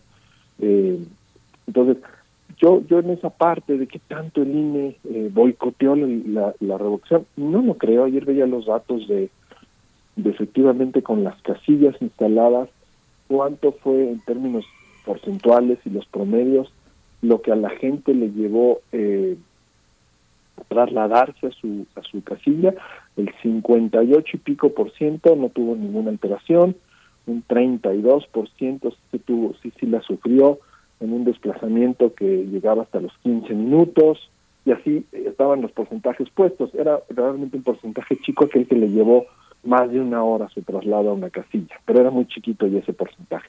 Pues bueno, pues sí, sí, sí, faltaron casillas comparadas con la de la elección, eh, sobre todo la última, pues sí, pero ya sabemos que ahí hubo una disputa fuerte en donde al final del día la Corte le dijo, pues dime, con el presupuesto que tienes, haz tu trabajo, ¿no? O sea, y fue lo que hizo el Instituto Nacional Electoral. Yo, yo la verdad estoy contento con el trabajo del Instituto Nacional Electoral, creo que una vez más lo hizo muy bien, eh, nos dio los datos como quedaron. Eh, yo no veo un boicot, veo más bien esta andanada, este pleito, en donde la verdad es que además el Instituto Nacional Electoral trae las de perder, porque pues ahora sí que el gobierno son muchos funcionarios, son muchos funcionarios actuando bajo la voz del presidente con una crítica muy severa. A ver, más allá de, lo que nos guste o no, y repito, pues la ley, las leyes, las leyes electorales son modificables. Eh, otro asunto que también hay que tener en cuenta, porque aquí si no brincamos este tema de la reforma que el presidente nos ha anunciado, pero hay que recordar también que el año que entra, el año que entra, si no me, me equivoco, es creo que en marzo, es decir, antes de la elección del 24, en el 23, les toca dejar su puesto a cuatro consejeros, incluido el consejero presidente. Nos va a haber el momento de nombrar a cuatro consejeros más, o tres si el presidente y el consejero presidente, para el Instituto Nacional Electoral. Y bueno, pues la verdad, las cosas como son en política y hay que escribirlas, con la mayoría política que tiene el partido gobernante, Morena, seguramente ellos van a poder otra vez, como sucedió en la última elección, pues poder tener mano cantante, digamos, voz cantante en, en, la, en la elección de los nuevos consejeros, ¿no? Entonces, es así, así funcionan las instituciones, es el mecanismo que tenemos en el diseño, eh, y eso pues debería de tranquilizar a todos aquellos que sí creen que el INE está políticamente influenciado por, la, por los adversarios del presidente. Yo no veo eso, yo veo un INE haciendo esfuerzos de todo tipo pues, para cumplir con su trabajo y el trabajo tenemos el referente que es pues, el que señala la ley y la constitución, ¿no? Doctor Hugo Concha, bueno, nos das una mirada en lo que toca al INE como institución, que en su integración pues es muy diverso, eh, burócratas de distintos niveles, representantes de partidos políticos, por supuesto, en cada jornada, ciudadanos, funcionarios de casilla, consejeros también de distintos extractos, y me gustaría preguntarte sobre la actuación de estos dos consejeros en particular, eh, eh, Lorenzo Córdoba y Ciro Murayama, que hay quienes pues le perciben una actitud más de contrincante político que de funcionario organizado organizando. ¿Cómo ves a estos dos funcionarios, a estos dos eh, consejeros del INE, más allá de todo lo que nos has explicado, eh, que, en muchas cosas, por supuesto que coincidimos, ¿cómo ves específicamente a estos dos personajes? Pues efectivamente, y lo dices muy bien, pues hay de todo en los consejeros. Eh, a ver, si, hay que hacer críticas también de comportamientos, a mí me parece que el consejero que mencionaste, no, no el presidente, pues a lo mejor sí eh, ha sido demasiado verbal, ¿no? Es decir, no está en sus facultades, eh, o está, pero no de la manera en que lo ha hecho, pues él está contestando todo lo que se dice respecto al INE, pues ahí mejor creo que debería ser una voz institucional y colectiva, ¿no? Y él esto se lo ha tomado, a veces parece de manera un tanto personal, para ir a programas un tanto polémicos, programas de crítica muy fuerte al gobierno actual. Eso a mí me parece que salió también sobrando, así como digo, lo que me parece que es excesivo por parte del gobierno, yo también creo que a lo mejor la conducta o muchas de las declaraciones, cuando no son simplemente explicaciones del trabajo, sino son más allá eh, respuestas, ¿no? Casi, casi a, y, y abrir un debate innecesario que el Instituto Nacional Electoral no tiene por qué estar haciendo, Pues ahí sí, sí creo que es una actitud un tanto excesiva, ¿no? Me parece por, por su parte. Por parte del consejero presidente, yo no veo eso, pues le toca a él ser la voz del instituto, es decir, eh, siendo un órgano colegiado, pues no siempre pueden, y, diverso, como muy bien señalas, Berenice, pues, pues no siempre hay una voz que pueda decir o hablar a nombre de la institución. Y ahí sí está en su papel, el papel del, del doctor Córdoba, pues tener que ser el que el que el que sale muchas veces a precisar puntos o en ocasiones, ayer veía la sesión de ayer cuando daban mis resultados, el, representante de Morena eh, empezó, empezó a utilizar ya palabras de burla justo contra el otro consejero, ¿no? Dijo que era el bufón del rey, ¿no? En la corte, en la corte del rey del mundo. Entonces es excesivo. Pues sí, sí le toca ser el, el consejero presidente porque así lo establece la ley y el reglamento. Pues sí le toca ser el que pone orden en la sesión, ¿no? Y tiene que llamarlo, decir que no va a aceptar que se hable así de los miembros del consejo. Pues bueno, es decir, al consejero presidente lo veo en su papel, un papel complicado, porque pues sí, ha estado muy fuerte, ¿no? recordemos cuando lo llamaron a comparecer ante la Cámara de Diputados, estuvo francamente, como, dicen en, los deportes, rudeza innecesaria, ¿no? En muchas de las cosas que pasaron en esa sesión. Bueno, y él estuvo bien, él, él guardó su papel, dijo lo que tenía que decir, nos puede caer bien, nos puede caer mal, pero me parece que ha sido un buen funcionario y ha cumplido con lo que tiene que hacer. Muy difícil cuando tienes este contexto de crítica constante y de señalamiento constante, eh, pues, sí, te conviertes un poco, aunque lo quieras o no, pues en el villano de la película, porque es la voz que tiene que salir y decir cosas.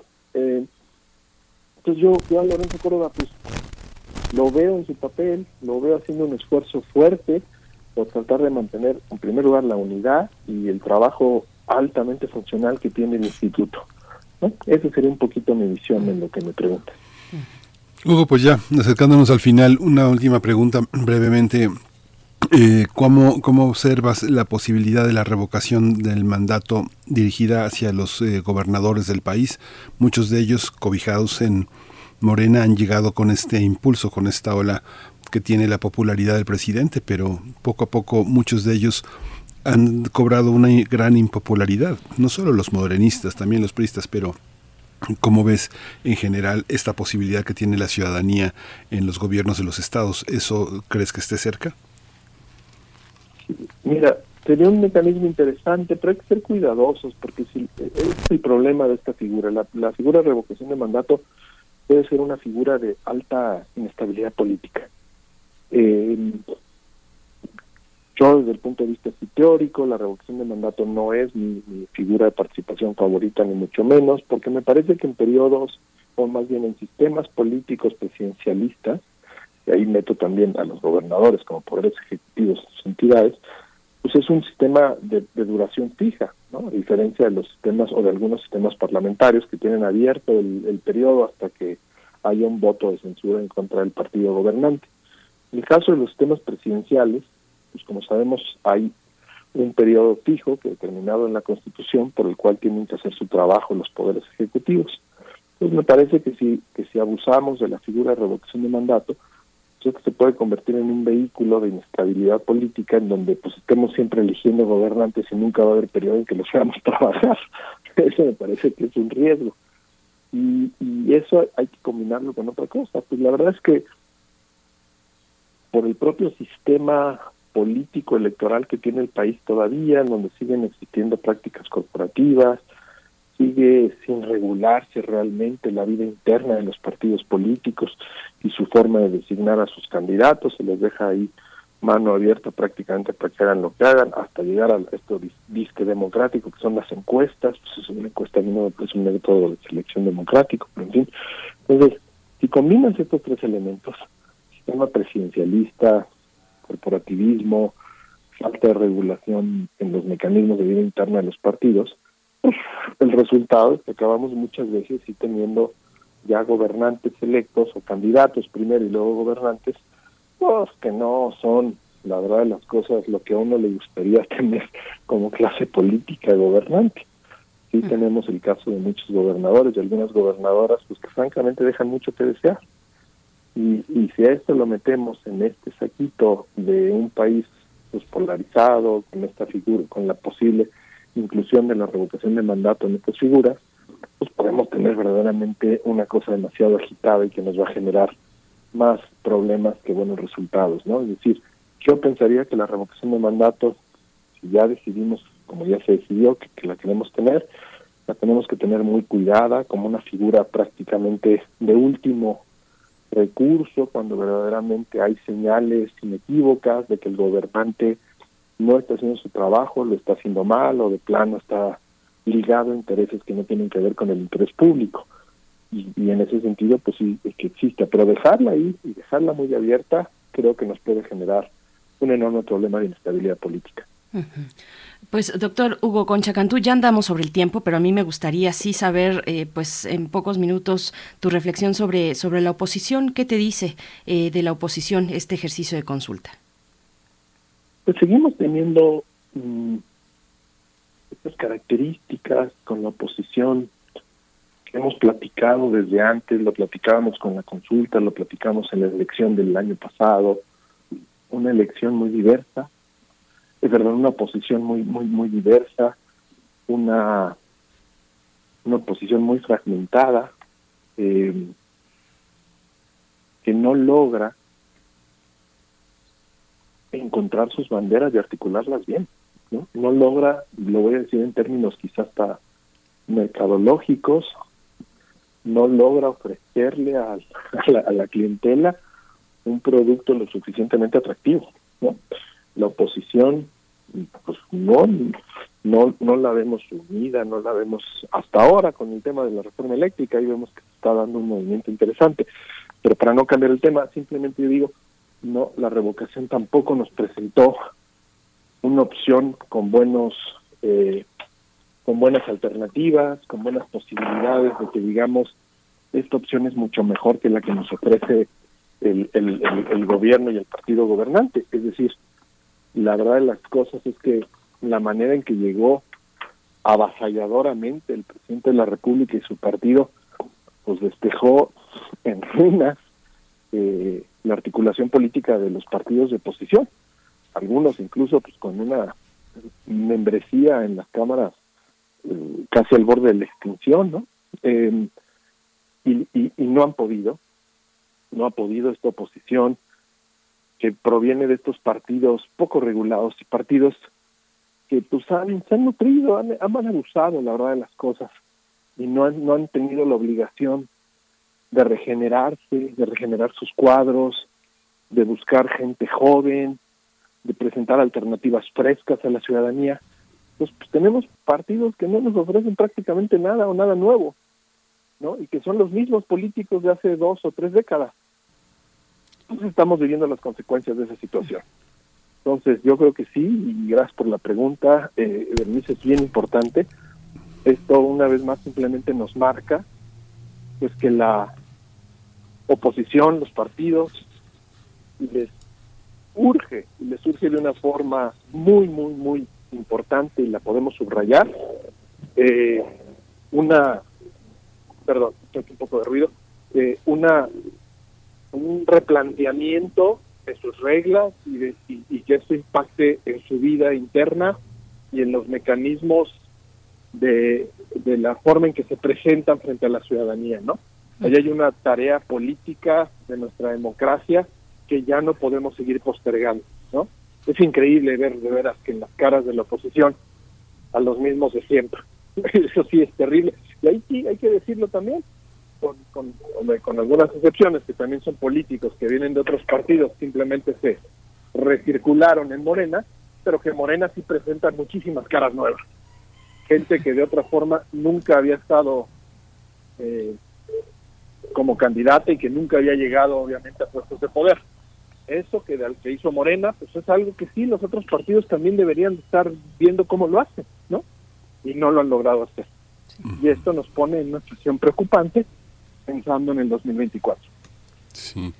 Pues doctor Hugo Concha Cantú, muchísimas gracias siempre por su por su claridad, por esa templanza que eh, lo caracteriza investigador del Instituto de Investigaciones Jurídicas de la UNAM, coordinador de la plataforma Análisis Electoral 2021. Muchísimas gracias, que este descanso pues sea muy fecundo, muy provechoso para Muchas gracias, Miguel Ángel, y al, revés de las gracias a ustedes, siempre, siempre es una plática muy refrescante también para mí. Muchísimas gracias. Gracias.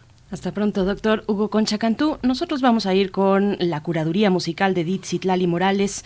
Le toca el turno de escuchar La Pasión según San Juan, una pasión oratoria para voces solistas, coro y orquesta compuesta por Johann Sebastian Bach. Está basada en los capítulos 18 y 19 del Evangelio de San Juan y vamos a escuchar un fragmento del inicio de esta obra que fue escrita para ser interpretada en la vigilia del Viernes Santo de 1724. Vamos a escuchar.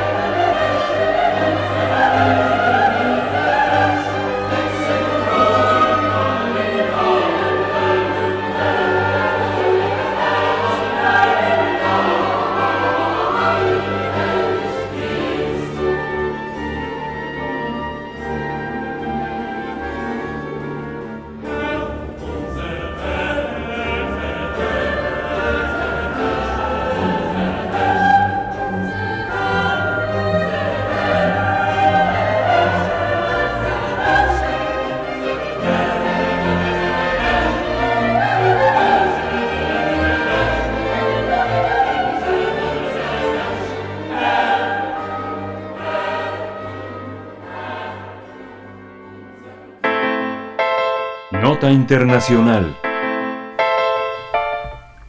La guerra continúa en Ucrania. El presidente de ese país, eh, Volodymyr Zelensky, llamó a los ciudadanos a que se preparen ante los ataques que ha intensificado Rusia para tomar la región oriental de Donbass, luego de fracasar en su intento de avanzar por otros frentes. En Mykolaiv, al sur del país europeo, desde las primeras horas del lunes se registró una fuerte explosión, mientras que en otras regiones están en alerta por posibles bombardeos rusos, principalmente en Kiev, Odessa y Leópolis. Por su parte, Estados Unidos se comprometió a brindarle a Ucrania las armas que necesite para defenderse de Rusia. Así lo afirmó el asesor de seguridad nacional del país, Jake Sullivan. El apoyo estadounidense se debe a que el presidente ucraniano pidió más armas y exhortó a que otras naciones impongan un embargo sobre el petróleo ruso y endurezcan, las sanciones. En la Asamblea General de la Organización de Naciones Unidas se aprobó suspender a Rusia del Consejo de Derechos Humanos del organismo, por lo que la Federación Rusa anunció su retiro de entonces de la Asamblea General de la ONU. La Asamblea tomó esta decisión después de que se difundieran imágenes de decenas de cadáveres civiles en Bucha, cuya ejecución eh, el gobierno de Ucrania atribuyó a las tropas rusas. Esta es la segunda suspensión que emite la Asamblea contra un país del Consejo después de Libia en 2011.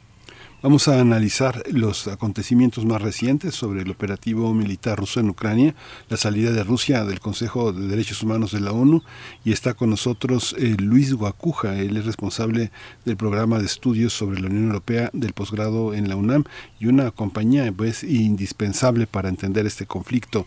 Luis Guacuja, buenos días, gracias por estar con nosotros esta mañana. Buenos días. ¿Qué tal? Muy buenos días, Berenice, Miguel Ángel. Muchos saludos al auditorio. Gracias, Luis Guacuja. Bienvenido. Pues, ¿cómo ves la evolución de este conflicto a la fecha de hoy? Bueno, pues estamos eh, pues ya a 12 días de que se cumplan dos meses de que inició esta guerra en territorio ucraniano. En algunos eh, puntos no hay mucha mucha evolución, ¿no? mientras vemos eh, que las sanciones económicas se van incrementando contra el gobierno ruso, al presidente ucraniano de, en gira virtual por distintos parlamentos de, del mundo, con una escalada también de, desinformación eh, muy importante, pero la gente sigue, sigue muriendo, ahí hay estos, eh, al parecer, cambios de, estrategia por parte de Rusia, el presidente ruso acaba de decir que su operación militar no terminará hasta que se cumplan los, los objetivos, eh, se está concentrando Rusia en, en, el, en el este de, de Ucrania y también en la en la parte sur, ¿no? Un poco privilegiando quizá una eh, las zonas más estratégicas, las zonas que le pueden dar acceso al, al Mar Negro en, el sur y por otro lado, pues eh, esta parte donde ya tiene un, un dominio y una influencia importante que es en el este, pero seguimos, digamos, en una escalada que no que no termina y quizá lo que habría que preguntarnos es cómo llegamos aquí, ¿Por qué, por qué se permitió que, llegáramos aquí como, como humanidad, ¿no? como los países, las potencias, las organizaciones internacionales?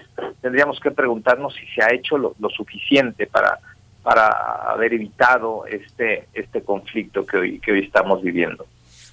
Mucha gente no cree en las imágenes que se transmiten de distintas localidades y distintas presencias eh, del ejército ruso en Ucrania. ¿Cómo, cómo eh, encontrar las fuentes fidedignas? ¿Dónde se alimenta esta incredulidad, eh, Luis? ¿Cómo vemos que en la ONU hay una, una, una, consistencia en el testimonio ucraniano con las personas asesinadas? Pero ¿cómo entender desde el punto de vista de las fuentes este, estos acontecimientos? ¿Cómo creer las versiones que circulan que no estén tan ideologizadas? Bueno, es, un tema muy muy difícil, muy complicado, porque estamos en una era de la de la desinformación, este, muy importante y em, y también eh, pues estamos en un, en un momento donde el, bombardeo de desinformación es, brutal, ¿no? Nueve de cada diez eh, noticias, información que vemos en redes sociales es, es falsa, hay una guerra de narrativas, una guerra psicológica también y que hace muy difícil encontrar el punto, eh, digamos, de, eh, que nos dé alguna certeza y la gente en general ya no confía casi en nada ni en nadie, ¿no? Lo vemos ahora como eh, también la ciudadanía se ha alejado de manera muy importante de, de sus gobiernos, de sus gobernantes. lo que estamos viendo en Europa es impresionante también, el ascenso de la extrema derecha, la amenaza de que en la segunda vuelta francesa la extrema derecha se haga con la presidencia es una amenaza real también, ¿no? Entonces hay una crisis democrática que alimenta esta incredulidad de los de los ciudadanos eh, casi en todo lo, lo, que se ve. Es difícil de pronto eh, pensar que hay gente que no crea en las vacunas o, este o que se crea estas eh, teorías de, de, la conspiración que parecen totalmente irreales, pero ahí está, se ha sembrado esta idea de la desconfianza generalizada y en un momento donde es muy fácil tomar información, sea falsa o no, de cualquier sitio, eh, pues esto alimenta esta, esta sociedad de la desinformación de la que habla Daniel Inerariti. Luis Guacuja, ¿cómo ves el actuar de los de, distintos líderes europeos? Vemos el reposicionamiento de Macron. Francia está a la puerta de su proceso electoral entre Macron y Le Pen, entiendo, y también otro otro líder importante, el canciller austríaco Karl eh, Nehammer, eh, que es el primer mandatario de la Unión Europea en reunirse con Putin. ¿Cómo lo ves? Sí, bueno, eh, es que estamos ah, asistiendo a un momento muy eh, muy complejo también en términos eh, internacionales, en términos de las relaciones globales y en una estamos asistiendo a una recomposición mundial, ¿no? eh, y en Europa particularmente lo que hay es una ausencia importante de liderazgos. Eh, después de la salida de Angela Merkel, eh, quizás esperaba que, bueno, de manera natural, quizá un Emmanuel Macron asuma el, timón, pero no está siendo sencillo, no, lo tiene fácil Emmanuel Macron, hay quien dice que, que, llegó con una holgada victoria más o menos en esta primera vuelta, pero eh, si uno mira las encuestas de antes de la invasión rusa a Ucrania, la verdad es que Macron no tenía más allá de su 25% desde el 2017, que ha sido una constante en su popularidad, eh, y la, posición que tuvo eh, de firmeza Francia frente al tema de la invasión rusa, pues al principio le, dio puntos, ¿no? Pero, pero es, si se mira poco con más cercanía lo que pasó en Francia ahora el, domingo, bueno, pues tendríamos que ver que quien ganó la elección en la primera vuelta fue la extrema derecha, la extrema derecha dividida entre eh, Marine Le Pen y, y pero que juntos eh, obtuvieron un porcentaje mayor que el que obtuvo eh, Macron y de cara a la segunda vuelta a ver cómo reacciona, ¿no? Los, los partidos tradicionales están pulverizados y, eh, y el, eh, digamos, el factor Mélenchon, que es el, el partido de, extrema izquierda que obtuvo un 22% en esta primera vuelta, pues tiene la llave para, eh, bueno, los electores, ¿no? O, votan por Macron, que quizá no lo hagan muchos, o votan por Le Pen, aunque eh, Mélenchon haya invitado a sus, a, a sus electores a no hacerlo,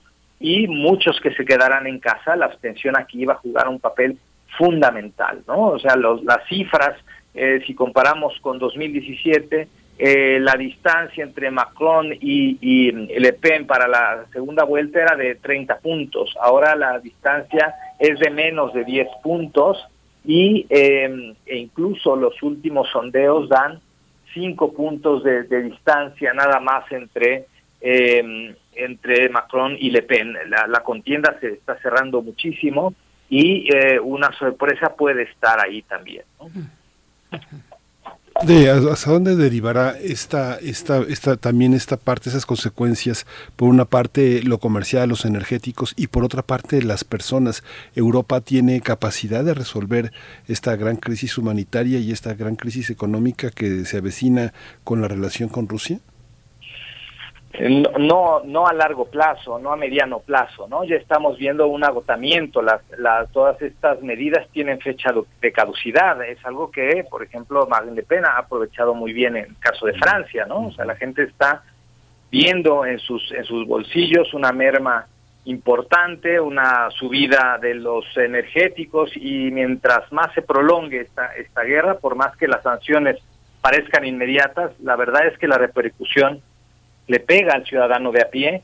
Eh, en un principio, bueno, pues eh, la solidaridad aflora para recibir a, ucranianos, pero eh, a mediano plazo también y sobre todo alimentado por los sectores de extrema derecha, pues el tema de recibir muchos refugiados tampoco se verá con buenos ojos por ciertos sectores de la, de la sociedad europea. ¿no? Entonces esto está, digamos, tiene, insisto, una fecha de caducidad, la extrema derecha se ha posicionado, el triunfo de Orban en Hungría, también el triunfo de la extrema derecha en Serbia, ahora el importante ascenso en, en Francia, pues son, eh, son llamadas de, alerta, ¿no? Mientras Europa ha descuidado a la democracia, le va dando más dinero a, a, las armas, ¿no? Estamos viendo una Europa que se arma cada vez, cada vez más, una Europa que se construyó como concepto eh, eh, con la declaración de Robert Schuman de 1950 como un antídoto para la guerra, ¿no? Y bueno, pues estamos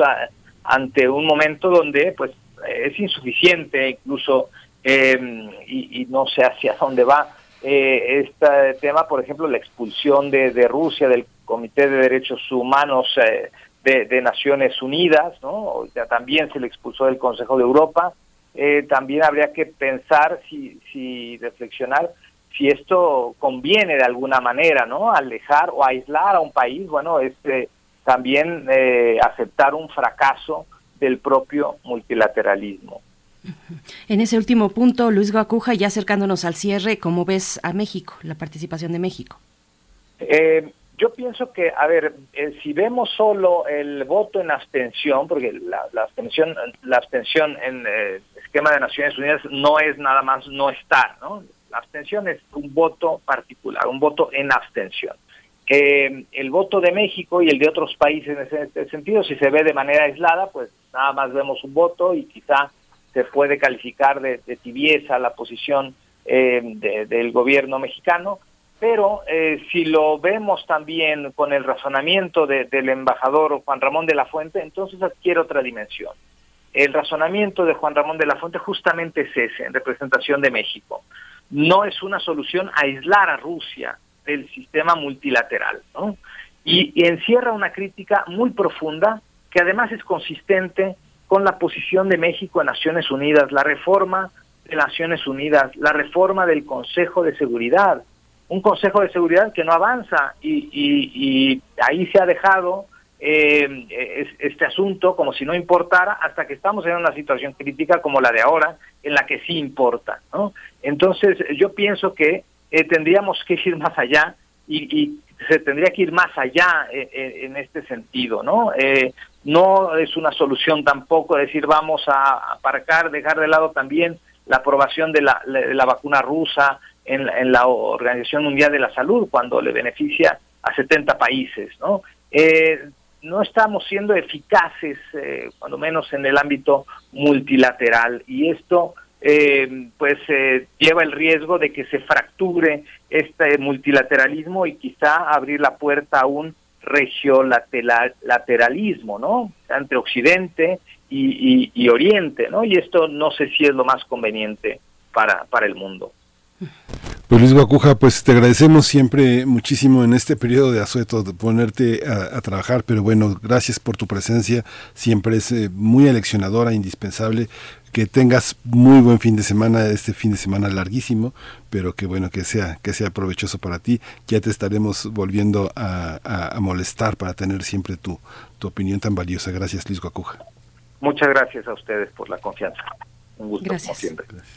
Hasta pronto. Bueno, pues ya estamos llegando al cierre de esta segunda hora para despedirnos de la radio Nicolaita y lo vamos a hacer con música, la curaduría musical de Edith Citlali Morales. Eh, ¿Quieres decirnos de qué se trata, Miguel Ángel? ¿Lo tienes por ahí? Sí, sí, sí. Este, eh, vamos, a, vamos a escuchar nada menos que eh, del Stabat Mater de Vivaldi, una de las piezas más extraordinarias, eh, se estrenó en 1721. Está basada en el poema de Jacopone de Todi del siglo XIII y que describe el lamento de María a los pies de su hijo ejecutado, una cuestión materna poderosísima en la iglesia. Vamos a escuchar el final, amén, un andante contrapuntístico que proporciona, según nos dice Edith Lali Morales, un marco específicamente sagrado al carácter de la obra. Oh.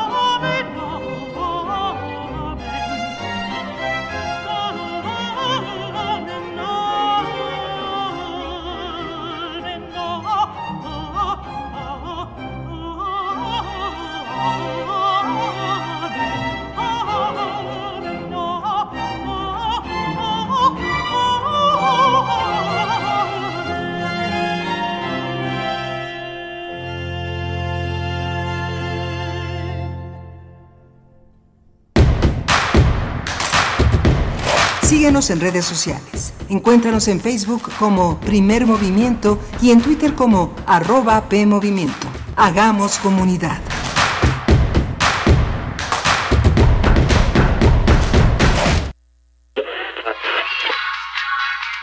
Dijeron que el video mataría a la estrella de radio.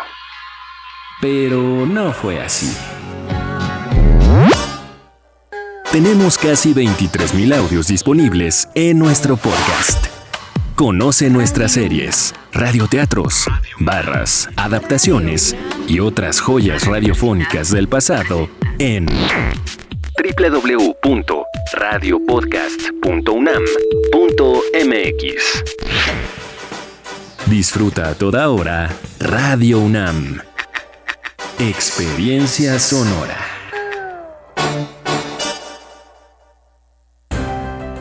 Pesar de los obstáculos, las y los mexicanos junto con nuestro INE organizamos el primer ejercicio de revocación de mandato. El INE cumple con México como lo ha hecho desde hace 31 años para que podamos ejercer nuestros derechos políticos y electorales. Garantizando certeza, legalidad, imparcialidad y transparencia. Una vez más, las y los ciudadanos y mi INE... Unidos por la democracia. Mi INE nos, une. Es la hora de la verdad, la prueba reina del sabor y la salud. Y arrancan. Ni las trampas del chescolín detienen al elotito. La fresa toma la delantera con su potencia natural. La media naranja reparte cariñitos.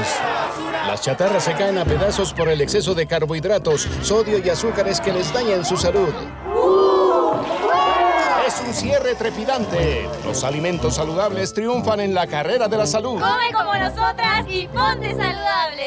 Pura vitamina. Hola Juan. Hola Oscar. ¿Ya te has dado cuenta que llevamos mucho tiempo juntándonos en esta transmisión? Y ahora nos juntamos para hacer este promocional de nuestro propio programa. Sí, hombre, por, en esta ocasión no es así un encuentro casual.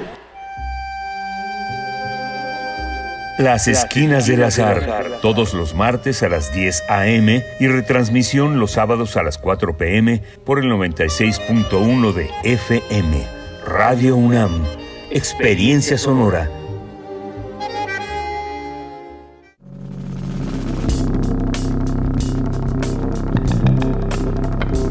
Prisma RU. Relatamos al mundo.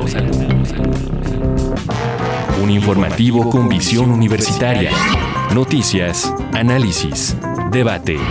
Prisma RU. Conduce Deyanira Morán. Invitamos a escucharnos de lunes a viernes, de 1 a 3 de la tarde. 96.1 de FM. Radio UNAM. Experiencia sonora.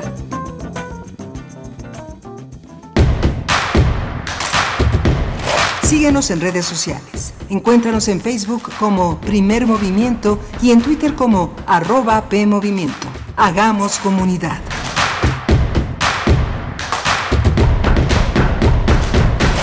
9 de la mañana con dos minutos. Hoy es martes 12 de abril de 2022 y ya estamos de vuelta.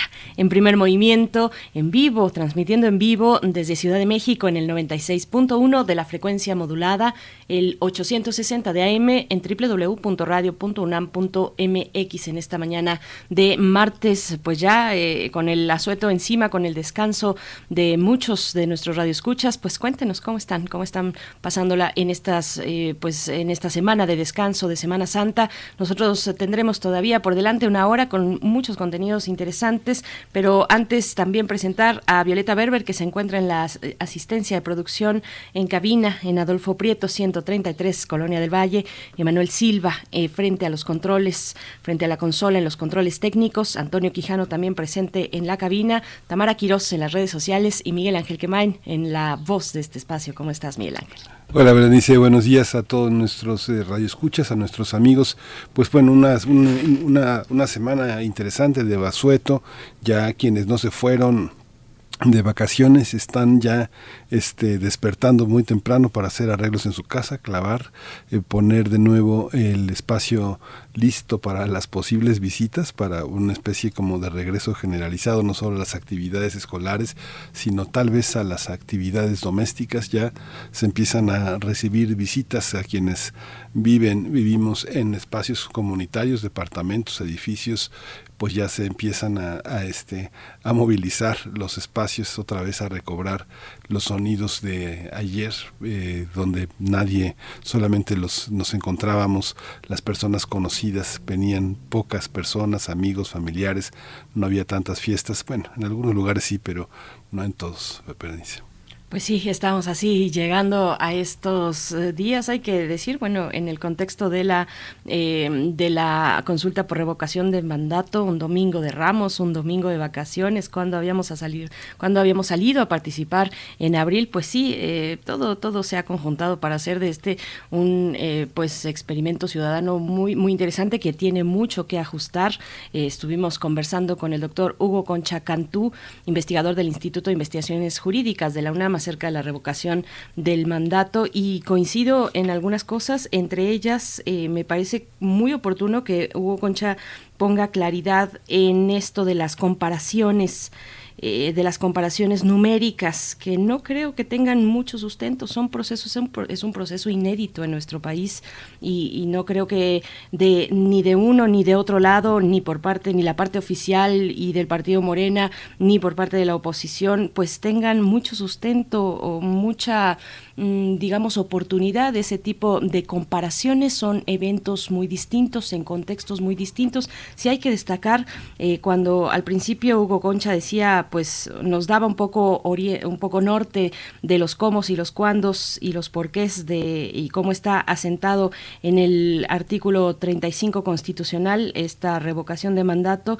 Eh, y bueno, en general, las más bien las consultas ciudadanas, la manera en la que se ejecutan las consultas ciudadanas, pues decir que eh, los cuándos no es un tema menor, hablar de los cuántos, de los cuándos, eh, del momento, es decir, del momento en el que se lleva a cabo una consulta de este tipo, la gran desconfianza, creo que hay que destacar ahí la gran desconfianza de hacer coincidir una consulta con un proceso electoral, es decir, de hacerlas concurrentes, lo que en ese caso disminuiría eh, drásticamente los recursos empleados para una consulta como esta, como la que tuvimos el, de, el domingo, que es uno de los argumentos de quienes se oponen, eh, de los que se han opuesto a este ejercicio ciudadano, que es muy caro, dicen, eh, demasiados recursos eh, pues destinados a ese proceso, pues ahí hay que revisar de nuevo en la cuestión de los ajustes y los balances cuándo es lo cuando es oportuno y de qué manera y con qué reglas eh, pues realizar un, un, proceso como este de revocación de mandato o de consulta en general eh, hacerlas o no concurrentes con procesos electorales lo cual repito pues disminuiría mucho los gastos. Hay otros riesgos también por supuesto pero pues se trata de ir afinando no Miguel Ángel Sí, justamente eh, los matices que pone eh, Hugo Concha Cantú son muy importantes, no recurrir a un mecanismo como este, eh, sino como último recurso, como una posibilidad que tiene la ciudadanía de detener la atrocidad de un gobernante, pero no caprichos que tengan que ver con estos vaivenes políticos y sobre todo, como señalaba Hugo Concha Cantú, con un país tan polarizado que pone en riesgo la utilización de estos mecanismos, como ha sido también el tema del juicio político, que también fue una herramienta importante, pero que se tiene que tener a resguardo con muchísimo cuidado, el tema del fuero, el tema también de la ley de amparo, son mecanismos jurídicos de una democracia en donde se tiene que jugar con una, eh, con una cuestión ética en primer lugar, sobre todo pensando siempre en los demás, siempre en los demás, eh, del signo político que sean, siempre pensando en el futuro de las generaciones, de la sociedad en su conjunto, más que de los correligionarios, como dicen cuando hablan de los partidos, partidos afines, ¿no? Por supuesto. Y bueno, le seguimos leyendo en redes sociales con el tema de Ucrania, de la participación en México en esta eh, decisión de eh, sacar a la Federación Rusa del Consejo de Derechos Humanos de la ONU. Nos dice Daniel Manzano Águila, si todos los países de la ONU fueran medidos con la misma vara, los Estados Unidos ya hubieran salido de la Comisión de Derechos Humanos y el Consejo de Seguridad de la ONU hace varias décadas. La ONU es un organismo burocrático y gubernamental de los Estados Unidos. No hay más, nos dice Daniel Manzano. Igualmente, Refrancito participa y nos comenta, esa es la cuestión, ¿cómo llegamos a esto? La posición de un organismo que carece cada vez más de sentido como la ONU, arreglar un conflicto con más armas es la lógica absurda, pero que prevalece y mientras tanto, bueno, pues ahí nos, nos pone unas, bueno, nos pone unas imágenes de Volodymyr Zelensky, el presidente ucraniano, eh, pues bueno, en distintos espacios, eh, haciendo presencia en distintos eh, espacios, incluso culturales, artísticos, en fin. Miguel Ángel es lo que nos comenta refrancito. Mm, David Castillo Pérez nos dice le dice a Edith Citlali Morales, gracias, gracias, gracias, señorita Morales, por esta eh, curaduría musical, dice David, impresionante, es lo que nos está comentando Elizabeth Cruz también, dice, yo ya quiero mis álbumes de música antologados por Edith Citlali Morales. Pues no es mala idea, eh, Elizabeth, al menos podríamos armar alguna lista musical en alguna plataforma de música para que pues vayamos haciendo ahí el repositorio de cómo han ido las curadurías y las propuestas musicales de Edith Citlali, ¿no? Sí, las antologías que eran este lo que sostenía la, animación de muchas personas, antologías de voces de mujeres, de cantantes, de blues. Ahora eh, la posibilidad de programar eh, mediante las redes es algo también una, una gran posibilidad, pero nunca va a sustituir esa huella, esa impronta que tienen los que saben, los que saben de música y logran colocar logros musicales, temas, en fin, es es una antología muy, muy interesante la que ofreció para este día Edith Citlali Morales, verdaderamente. Así es, en el contexto de la Semana Santa.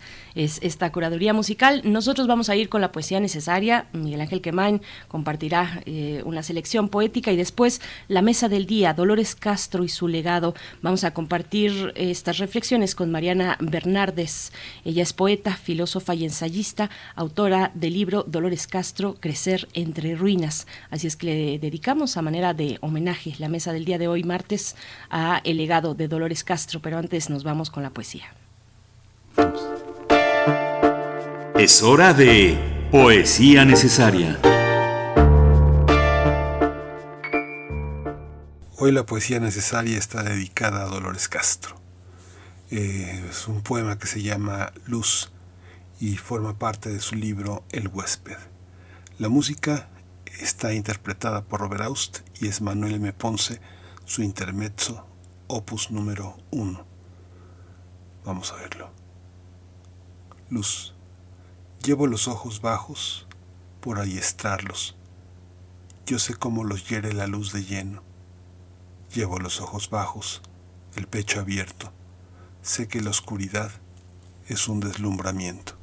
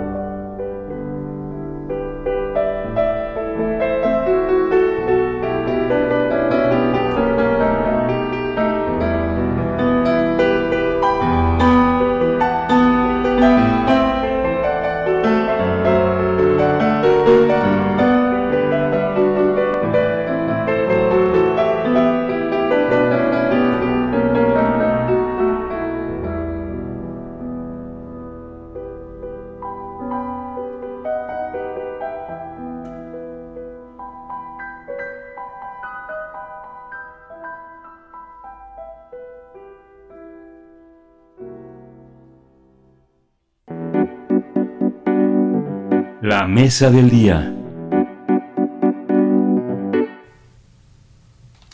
El pasado miércoles 30 eh, de marzo falleció a la edad de 98 años Dolores Castro, poeta, narradora, ensayista, crítica literaria, docente y fundadora también de Radio UNAM y productora de muchos programas de radio.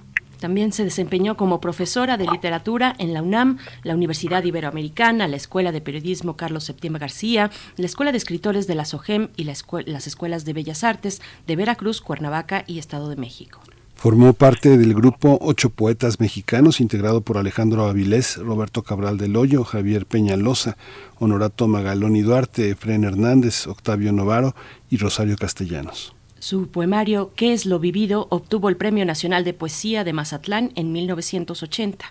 En 2008, el IMBA le rindió un homenaje por sus 85 años de vida. En el 2014 fue reconocida con el Premio Nacional de Ciencias y Artes en Literatura y Lingüística y en ese mismo año se realizó la presentación editorial Dolores Castro, 90 años, Palabra y Tiempo. Vamos a conversar sobre la figura y legado de Dolores Castro. Está con nosotros eh, la escritora Mariana Bernardes, poeta, filósofa, ensayista, autora de Dolores Castro, Crecer entre Ruinas. Mariana Bernardes, bienvenida. Muchas gracias. Qué bueno que estás aquí con nosotros. Muchísimas gracias, Berenice y Miguel Ángel, por esta invitación. Hoy Dolores Castro cumpliría 99 años. Así que me parece magnífico que estemos celebrando este cumpleaños y esta obra y a esta magnífica poeta, pero sobre todo a esta extraordinaria mujer. Así es, Mariana Bernardes, gracias por estar esta mañana tan especial eh, para honrar la vida de Dolores Castro, que entraña muchas hazañas. Una mujer, mujer mexicana, mujer longeva, escritora, poeta. y cuéntanos, ¿quién fue Dolores Castro? Pues es Mira, me dices quién fue y, me quedo sin palabras porque ella no cabe en las palabras. Fue, una mujer extraordinaria con una vida extraordinaria, eh, de una enorme generosidad. Formó durante años a periodistas a través de la escuela eh, Formó escritores y poetas a través de la escuela de la Sociedad General de Escritores de México. Dio infinidad de talleres era una persona con una vitalidad, eh, yo diría, fuera de lo ordinario. Era una persona que había aprendido a estar bien, eh, disfrutaba muchísimo la vida. A donde fuera siempre estaba bien, estaba contenta, todo lo disfrutaba. Había un sentido de goce y de contemplación muy singular que se refleja en su poesía. Eh, yo tuve la fortuna y el privilegio de tener una relación cercana, yo diría hasta cierto punto familiar con ella, y puedo decirte que era una gente que te recibía en casa, que, que te escuchaban, que esto es importante, ¿no? Pocas personas escuchan con esa atención y esa calidez y ese cariño.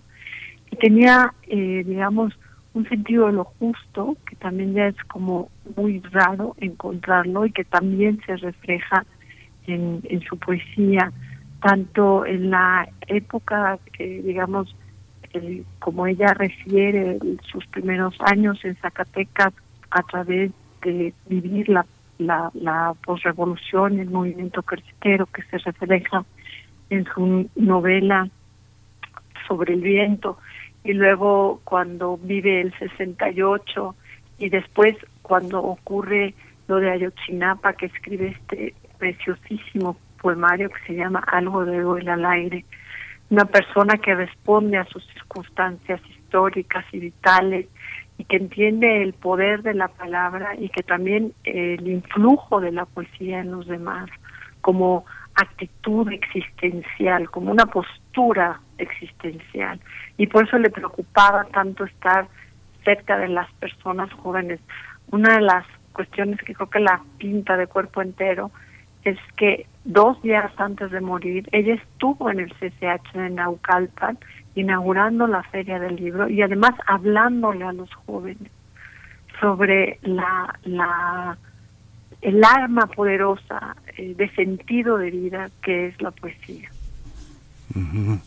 Hay un aspecto, Mariana, que hace que muchos eh, intelectuales, artistas, escritores, se queden anclados en ciertos logros, en ciertos eh, momentos cimeros de su creación y que es justamente eh, una forma de encierro. Ella logró cruzar casi un siglo de vida porque siempre, siempre estuvo uh, gente muy joven que la que la, que la demandaba, cómo lograr atravesar, eh, eh, cómo se logra atravesar con una idea de la poesía, con una idea de la literatura durante tantas décadas, cómo se logra tener un cambio en la propia manera de, de pensar. Tú lo, tú lo percibes así en el caso de ella? ¿Cómo han sido, cómo fueron los cambios? Ella habla, por ejemplo, fui perdiendo gente, ¿no? Fui perdiendo, se quedó en el camino Rosario Castellanos, se quedó su propio esposo, su pareja, Javier Peñalosa, se quedó Roberto Cabral del Hoyo, se quedó este eh, eh, mucha gente eh, que, que, que era entrañable para ella, que eran maestros, que eran compañeros.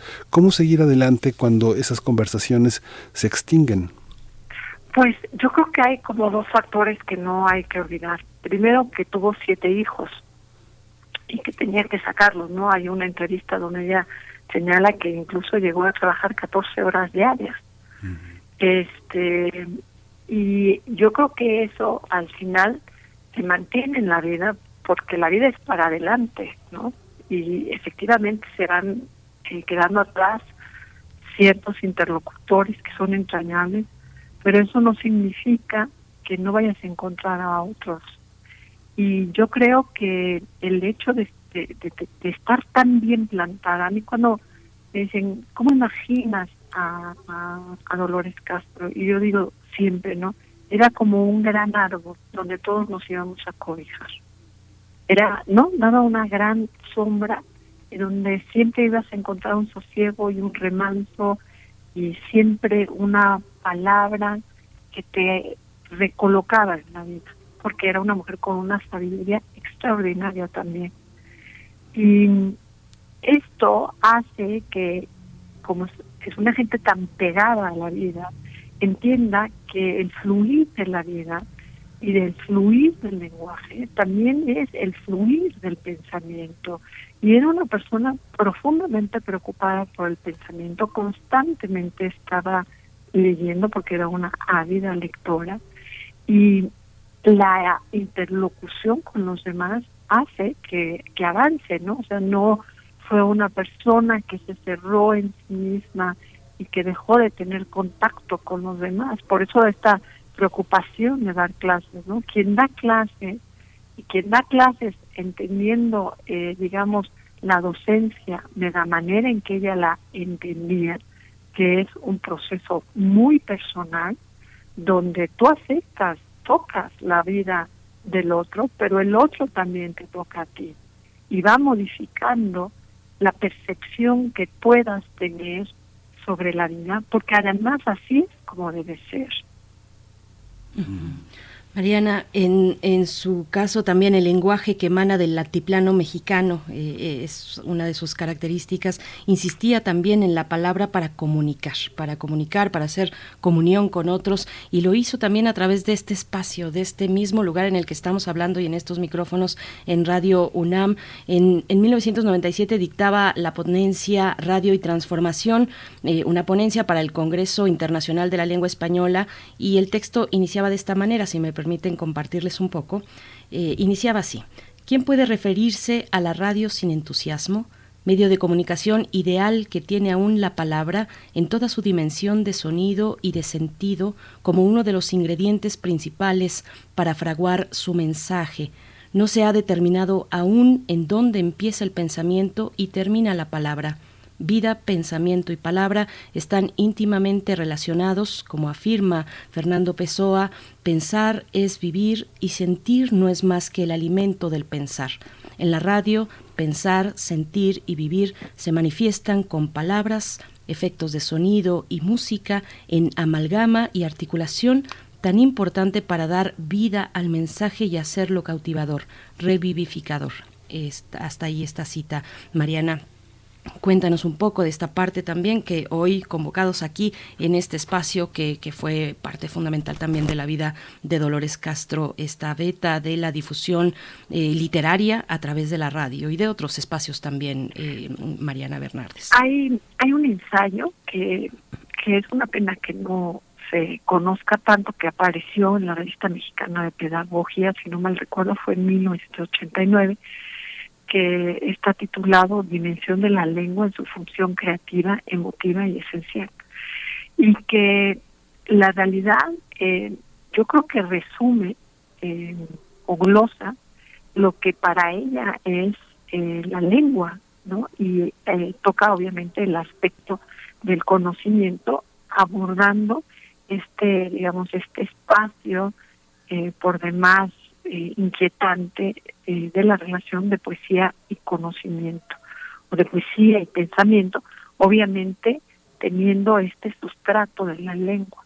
Y cuando uno lee este ensayo, entiende eh, la importancia de la lengua, no solamente como un vehículo eficiente de comunicación, sino como un sustrato íntimo que reconstruye el tejido social porque la lengua la hablamos todos.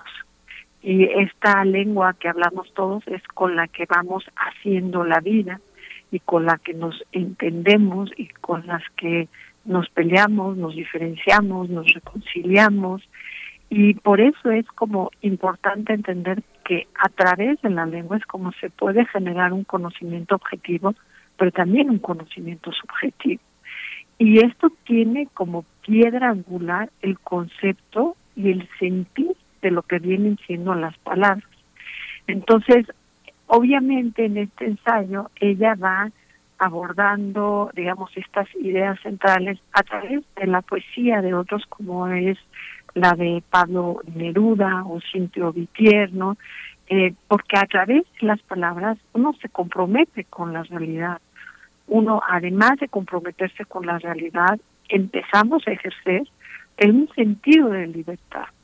Esto es también importante porque se habla mucho de la libertad y de la verdad, cuando en realidad es un espacio de una gran intimidad, porque es a través de mi ejercicio de libertad que yo me construyo como persona. Y en este sentido, eh, digamos, las palabras con su tono, con su ritmo, con su acentuación, se reflejan en el tono y en el ritmo y en la situación vital. Es decir, la manera en como yo habito la lengua es como yo habito el mundo y cómo hago yo mi vida. Y cuando eh, Dolores Castro cae en cuenta de esto, pues se da, se, digamos, comprende la, la amplitud de la poesía. ¿no? Eh, eh, la, la poesía tiene que ver con cada acto insignificante, pequeñísimo, que yo hago en mi vida, porque tiene que ver eh, con la relación con el mundo. Entonces, en este sentido, pues la lengua es el, puntal para todo. Entonces, entre más hablo, más hablo. Entre más domino la lengua, tengo una mejor relación con el mundo. Una de las últimas cosas que me compartió eh, uno de sus hijos, Gustavo Peñalosa, eh, que refleja también esta agudeza, esta mirada tan penetrante en el alma humana, le dijo, es que quien está enojado es porque no entiende. Y estas son las cosas que siempre nos simbraban de ella, ¿no? La simplicidad de la expresión no significa que sea un pensamiento achatado, al contrario, implica una gran profundidad de entender la realidad y entender la complejidad del sentido humano. Y sé que he utilizado mucho la palabra sentido y extraordinario, pero son palabras que hemos borrado de nuestro vocabulario. Si uno no tiene un sentido vital, entonces tampoco vas a poder percibir lo extraordinario en la vida diaria. Entonces vas a caer en la monotonía. Y en esa medida vas perdiendo un, una pertenencia que te permitiría eh, tener también un sentido de espera y de esperanza. Quien tiene un sentido de espera y de esperanza tiene un sentido de futuro. y deja de tener una conciencia angustiada. Y estos son los dones que nos da la poesía. Y esos son los dones que nos enseña ella que están allí. Mariana, vamos a escuchar un pequeñito fragmento de este poema, ¿Qué es lo vivido? Hay algo en tu libro que señalas que más que el juicio flamígero de la espada, hay una parte que tiene que ver con la experiencia. Es muy breve, es muy breve y está acompañado también de otro fragmento de poema que eh, está en Huerto, que es un libro donde también eh, comparte algunos hallazgos también sobre la vejez. Es muy breve, vamos a escucharlo un minuto y volvemos. ¿Qué es lo vivido? ¿En qué poro ha quedado o en qué ráfaga? Puente a la oscuridad o la pendiente veloz de una sonrisa que se apaga, pero también calor en medio de la sombra. Las rosadas encías del anciano ya no pueden morder verdades ácidas pero en el sueño, pero en la seda y su amortiguadura, los golpes de la vida pierden brutalidad. ¿En dónde está mi sueño? Y el pasado resueño de mi pecho. No se mueve la música ni avanza entre las olas luminosas Escuchamos la voz de Dolores Castro y estamos con Mariana Bernardes, poeta, filósofa y ensayista, autora de Dolores Castro, Crecer entre ruinas, haciendo este recorrido por el legado de una mujer, de una mujer escritora, poeta, eh, dedicada también a la difusión de la cultura, de la literatura, de las letras, desde distintos espacios eh, culturales, así también mm, una labor docente muy importante en esta casa de estudios, en la Universidad Iberoamericana en la Carlos Septién García, en la SOGEM. Eh, volvemos, eh, Mariana Bernardes, con esta, con esta charla. A mí me gustaría preguntarte sobre la relación con Rosario Castellanos. Recuerdo que en el homenaje nacional a Dolores Castro a Sombra de Luz que organizó la UAM, ahí en esa celebración donde tú estuviste presente, también una de las participantes, Diana del Ángel, hacía referencia al vínculo con, con Rosario Castellanos, el vínculo de Dolores Castro con Rosario Castellanos. Decía ella que en algún momento eh, eh, se publicó en España, Dolores Castro publicó en España un pequeño eh, texto respecto a la literatura escrita por mujeres, en, no estoy segura si en Latinoamérica o solamente en México, pero que nos pudieras contar con ese ejemplo en la mente la relación de Dolores Castro con Rosario Castellanos y su importancia para las letras que vienen desde la pluma de las mujeres, Mariana Bernardes. Voy a, retrotraerme y ahorita abordo esta pregunta porque em, acabamos de escuchar uno de los poemas más extraordinarios de la literatura del siglo XX que se titula nada más y nada menos ¿Qué es lo vivido? Y es una pregunta retórica, pero la realidad es que esta primera estrofa es de una conmoción, es decir, te mueves con él cuando tú eh, te detienes a, separar con cómo conforma esta pregunta, que en realidad las preguntas retóricas no están hechas para tener una respuesta, sino para ampliar el claro del pensamiento. Y ella además aborda con esta pregunta el problema del, del tiempo, de la duración del tiempo, de dónde está el tiempo memorioso, dónde queda mi vida, qué pasa con este esta, esta concepción del tiempo lineal. Entonces cuando ella dice, ¿qué es lo vivido? ¿En qué poro ha quedado? ¿O en qué ráfaga? Lo que está diciendo es, ¿qué hago con el pasado? Si, si, si el pasado ya no es y el futuro todavía no existe, ¿qué soy si no esta pura presencia?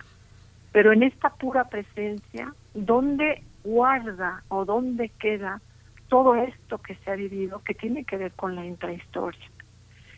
Cuando uno lee este poema con esta simplicidad, pero reparas en esa simplicidad, entonces comprendes la hondura de la cana y te estremece.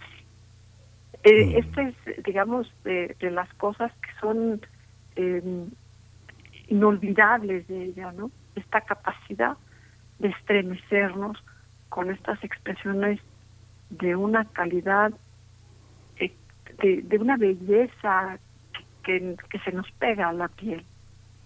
La relación con, con Rosario Castellanos, pues yo diría que es una de las relaciones más eh, intrincadas eh, en su vida, y digo intrincadas porque obviamente se teje eh, desde la experiencia de, de Mascarones, que además les tocó una época hermosísima en la facultad, de muchas confluencias, tanto de exilio español como exilio europeo, de conocer maestros pues de, de, gran altura como Gauss, Joaquín Chirao, entre otros, ¿no?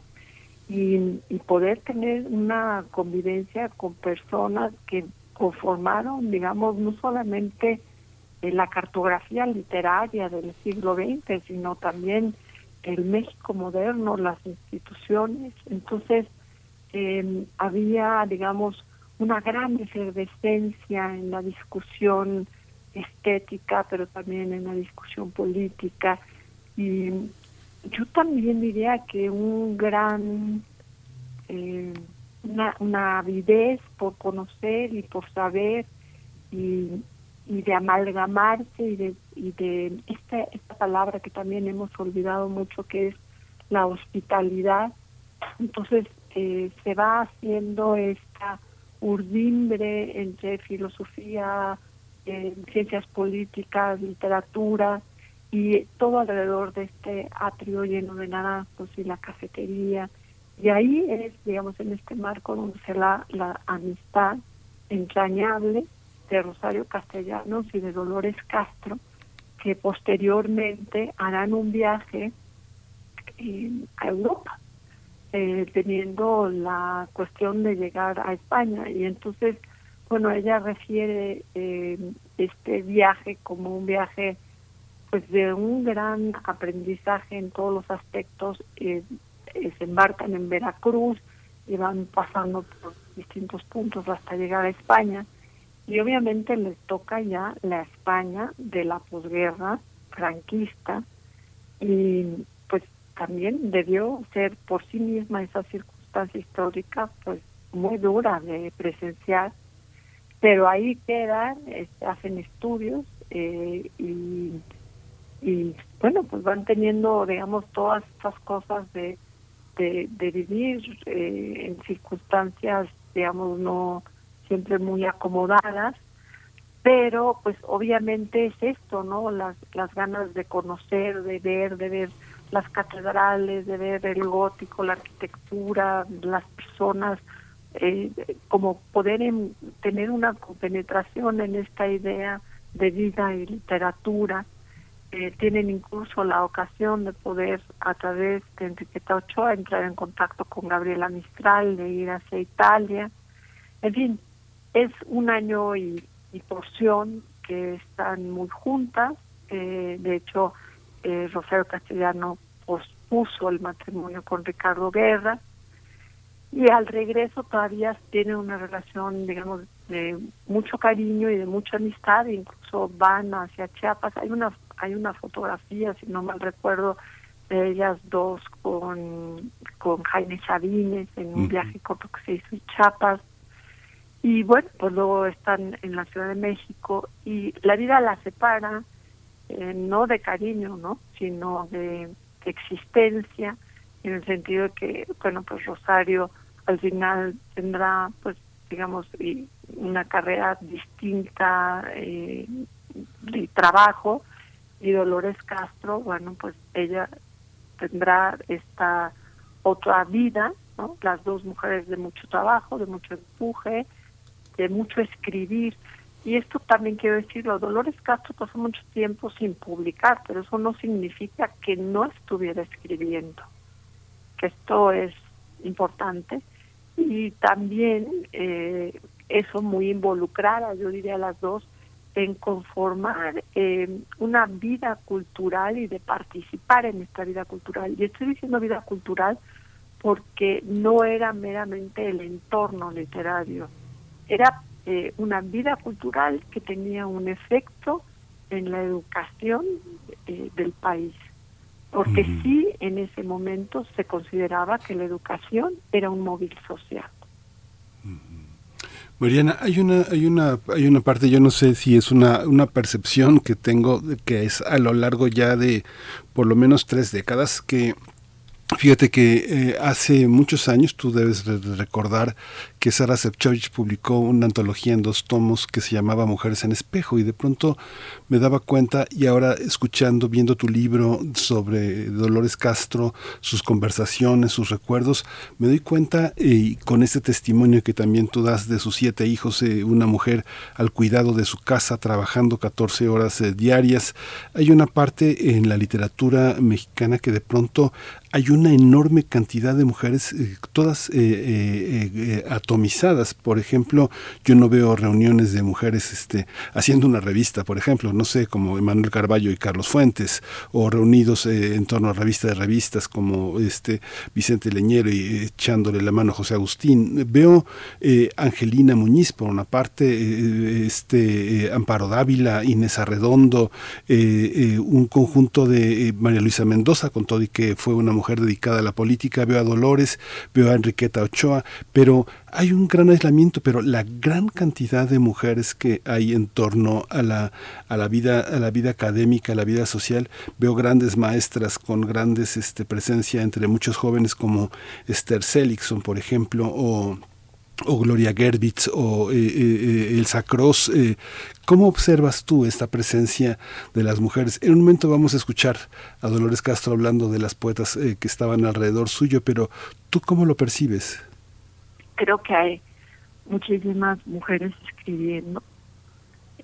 creo que la generación de Dolores Castro fue muy importante para dar el espacio a las mujeres pero creo también que el espacio que se tiene es un espacio que de repente es como muy difícil de empatar con todas las otras circunstancias que están implicadas dentro de las mujeres, ¿no? Es, el, es inevitable, eh, a nivel natural, quien tiene al hijo es la mujer, ¿no? El embarazo lo tiene la mujer.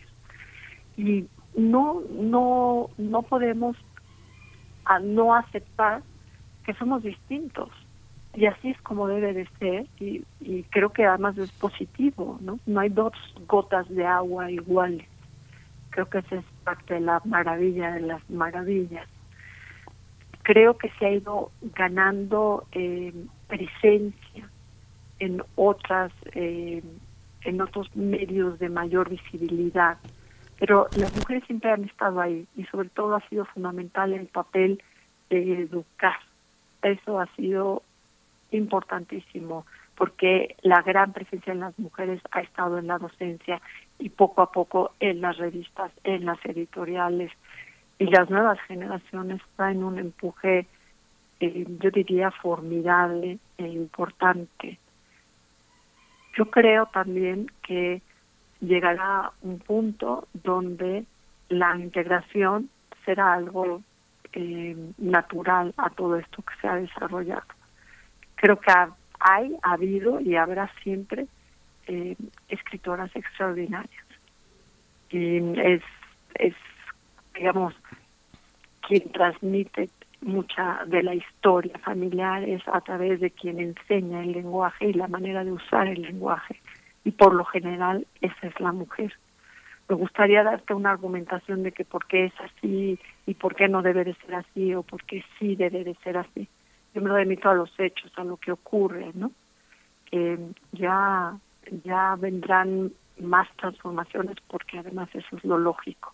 Y Dolores Castro tenía una claridad en esto también impresionante de entender y de asumir porque para ella la vida era un regalo. Entonces cada uno de sus hijos era un regalo y una manera también de comprender cada vez más la complejidad y el fulgor de la vida. Y, y esto yo creo que incluso en Esther Seligson, que también digo pongo digo incluso y digo Esther Seligson que además eh, la tú, Miguel la entrevistaste, la entrevista que tienes con ella es extraordinaria, la misma Angelina Muniz o bueno, todas las mujeres que has mencionado tienen esta percepción de la vida en toda su riqueza. Pues Vamos a ir, vamos a escuchar, vamos a escuchar, Miguel Ángel, no sé si tengas eh, con precisión el dato del el extracto eh, de audio siguiente. Vamos a escuchar una pregunta que le hace Miguel Ángel Flores en una visita que el poeta Miguel Ángel Flores, que ya no está con nosotros tampoco, que le hizo en una visita que Dolores Castro eh, en homenaje en la UAM, justamente en la UAM Escaposalco, Miguel Ángel Flores le pregunta sobre la generación del 27 y sobre las poetas que la rodearon para dar pie otro comentario tuyo, Mariana. Vamos a escuchar, son dos minutos. Y de la generación del 27, ¿quién fue su poeta afín a usted? Todos, todos los del 27 y todos. Eh, bueno, eh, cuando yo empecé a leer más poesía, lo primero que leí ya de los españoles fue Miguel Hernández. Em, usted eh, aparece de su generación, son Margarita Michelena, Enrique Tochoa, Rosario Castellanos, como hemos visto, Griselda Álvarez, y algunos han hablado la poesía femenina. ¿A usted le gusta ese término? Mire, antes que ellas está Concha Urquiza, que fue una poeta nacida en Michoacán, que se fue hasta Los Ángeles a hacer guiones cinematográficos. Vino a México después, y pues era, fue hasta comunista, pero llegó a San Luis Potosí y allí le dieron eh, trabajo en un convento. Y se tuvo que salir de ahí, parece, porque le gustaba tomar una copita de mezcal y fumar. Entonces dijeron, no, esto es inusitado. Y ella se fue, pero cambió. Y su religiosidad final fue capaz de crear unos sonetos que son como los mejores de la lengua española. Un soneto a Job, qué bárbara. Bueno, Rosario y yo leíamos a Concha primero. Conocimos a las demás, a Enriqueta Ochoa, a Margarita Michelena, a Margarita Paz Paredes, ya este Amor, hasta por la revista América de la Secretaría de Educación Pública, que fue donde nos, primeros, donde nos publicaron los primeros poemas. Las revistas. Ahí está, Miguel Ángel.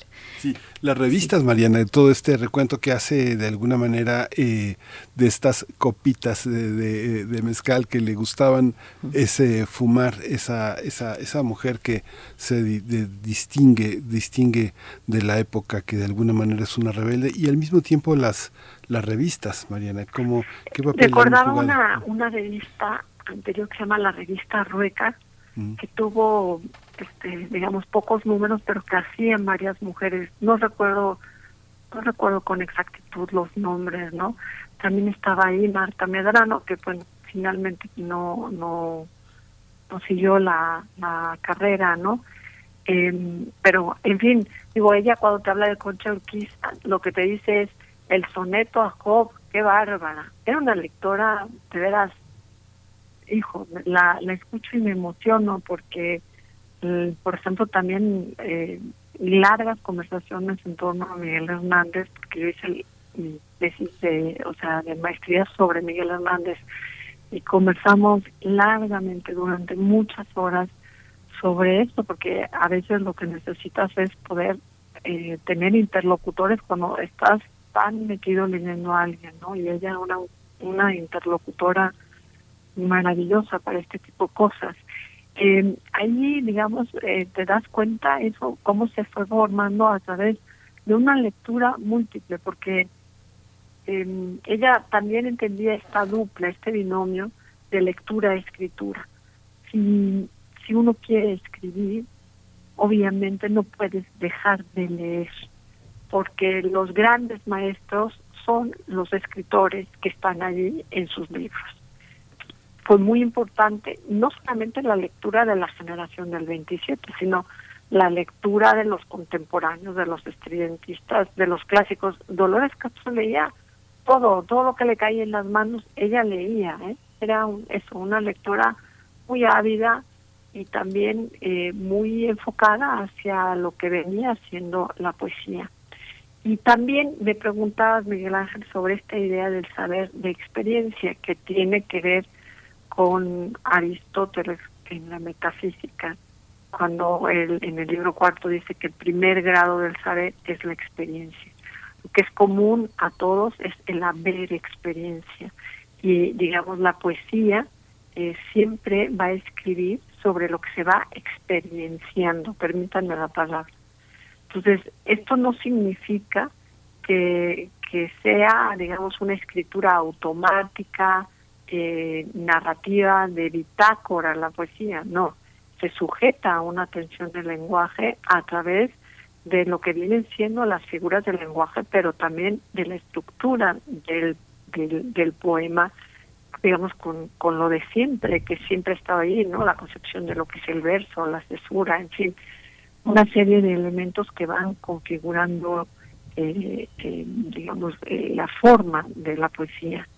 Y por eso hay esta, digamos, equivalencia o este diálogo abierto entre el poema y la vida. No puede haber uno sin el otro, porque también Dolores Castro concibe el poema como algo vivo. Y cuando digo que es algo vivo es porque eh, sale del, del cuerpo, hay un, hay, hay, es como una entraña de la entraña. Y en ese, en ese aspecto el poema va creciendo por sí mismo y tiene una fuerza primaria que está allí latiendo y que el lector ahí, eh, digamos, cuando se engancha en ese latido, hay un hay una confluencia. Entonces, el poema escribe en el lector como el lector escribe en el poema. Y en, en esa concepción de, de la poesía, en esa fuerza, en esa energía originaria, es donde está Dolores Castro. Un poco regresando al último audio que escuchamos, vuelvo a la cuestión de las mujeres. Perdón por insistir, pero es que hay un. No, no, está perfecto. Eh, hay, hay, un, gracias eh, Mariana, hay un, hay un momento muy interesante en la vida de Dolores Castro donde eh, tuvo presencia también en la radio femenina, la radio femenina fundada en 1952, en la que solo laboraban mujeres, mujeres eh, programadoras, conductoras, en, en, en, los controles técnicos, productoras, operadoras, guionistas, locutoras, en fin, y ahí estaba mm, Dolores Castro. ¿Qué nos dicen esos momentos, esos momentos muy especiales para la cuestión de las mujeres? ¿Qué nos dice cómo es en Dolores Castro la conciencia de la necesidad de integrar a las mujeres a los distintos espacios de la vida social, de la vida cultural, eh, Mariana Bernardes? Berenice, lo has, lo has dicho extraordinariamente bien. Yo lo único que voy a agregar es que cuando yo alguna vez tuve esa pregunta y se la hice a, Dolores Castro, recuerdo que se sonrió y me dijo, ay Mariana, es que no hay que olvidar que el mundo es mixto. y digo esto porque, pues efectivamente, ¿no? Eh, el mundo es mixto y todos tenemos que tener un lugar en este mundo y creo que esta generación fue muy importante eh, porque hizo volver al mundo a los ojos, a la importancia de la mujer, el papel que puede desempeñar. No me gusta mucho la expresión de la igualdad de géneros, porque para, para, para Dolores Castro el concepto de peso, desde mi percepción, era el de persona.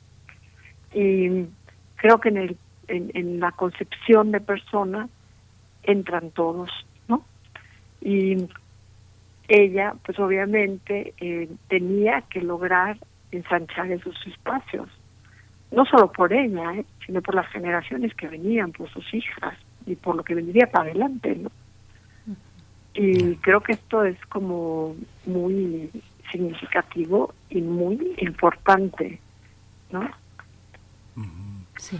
Sí, es muy, es muy significativo, como lo plantea Berenice, es muy, muy importante porque sí es, eh, es parte de algo que se tiene que recordar de esa manera. Eh, recuerdo, seguramente tú tienes, cuando estás pensando en la rueca, tal vez estás pensando todavía en ese trabajo que hizo Elena Urrutia en el Colegio de México, donde hizo un, panorama de escritoras, donde Julia Tuñón habla de ese tema, pero hay una parte en el que Sara Poterrera justamente utiliza la palabra feminista que que no es una palabra que le agradara mucho a muchas escritoras que nacieron en los 20 y 30, que este, parecía que habían salido adelante por ellas mismas, pero había un empuje que Sara Poterrera Ilvana de una manera muy interesante y que le pone el nombre de este ay, no recuerdo exactamente cómo lo pone Sara, pero es algo así como las amistades, las amistades femeninas, dice ella, primicias feministas, las amistades literarias de mujeres, es lo que dice Sara Poterrera. ¿Cómo entender esta parte? ¿Es, es, es un elemento precursor del, femen, del, del feminismo como una forma de activismo también literario? Eso que tú dices, Mariana, de enseñar, pues es una vocación, pero al mismo tiempo también es una especie como de, de militancia, porque se enseña a toda costa se participa en radio, como dice Berenice, a toda costa, como una especie de amazonía este, muy fuerte de algo que se hace entre mujeres, que se hace como parte de una defensa mutua, de una manera de, de, de pararse sobre la tierra. ¿Tú lo, ¿Tú lo verías así? Ay, Miguel Ángeles, fíjate, ella tiene un poema que dice, aquí han pasado muchas golondrinas. Ajá. el, ella lo que preguntas no se puede responder a la ligera, porque la realidad es mucho más intrincada y yo creo que nosotros no, eh, por no tener la experiencia inmediata de lo que a ella le tocó vivir, no entendemos, eh, no entendemos la lo difícil que fue cuando ella habla y refiere esto de Concha Urquiza, de cómo la quitan del, de, de, este lugar porque le gusta beber mezcal y fumar cigarros, ¿no? Y fumar lo que fuera lo que fumara, ¿no? Que eran unos cigarritos, te das cuenta lo difícil que era eh, querer una vida intelectual y a la misma vez tratar de empatar otros eh, impulsos vitales yo creo que sin ellas ni siquiera la discusión sobre el feminismo se hubiera podido plantear. Creo que es una generación a la que le debemos muchísimo. Y entre las tantísimas cosas que les debemos fue que generaron otra generación de mujeres mucho más combativas en, en, en buscar eh, ensanchar el horizonte y integrar. Por eso digo que no es no es no es algo a la ligera. Yo yo nunca nunca escuché, no yo eh, y lo digo en primera persona porque quizá hubo otros que sí, que ella eh, hablara denostativamente del feminismo, pero tampoco la escuché hablar denostativamente de género masculino porque entendía la importancia de integrar, de balancear, porque cuando niegas una parte, no es posible a través de esa negación afirmar al otro. Y había también un sentido, y, utilizo esta palabra, caritas. Cuando tú lees, por ejemplo, los poemas de Algo le duele al aire, que refiere esta parte de Ayotzinapa, eh, comprendes de veras esta, esta enorme sensibilidad y este enorme amor por la vida. Y la, digamos, el rebase de la incomprensión es hacia la violencia ejercida hacia cualquier persona. Eh, nunca la, la, la escuché en un momento dado hablar ampliamente del feminismo, pero sí le escuché hablar del valor de las mujeres, de la importancia de las mujeres, pero también de la importancia de los hombres. Por, por este esta comprensión que ella tenía del balance. Entonces, si una mujer no está bien en su espacio laboral, no va a poder estar tampoco bien en ese mismo espacio laboral un hombre. Pero, repito, ¿no? O sea, como que ella iba un paso más allá y, de, y ella hablaba de las, de las personas, ¿no? O sea, ¿qué vale más, la vida de una mujer o la de un hombre? Pues para ella lo que valía era la vida, ¿no? Y esa era la afirmación. Pues y creo que no era para evitar una discusión, sino para avanzar la discusión. Por supuesto.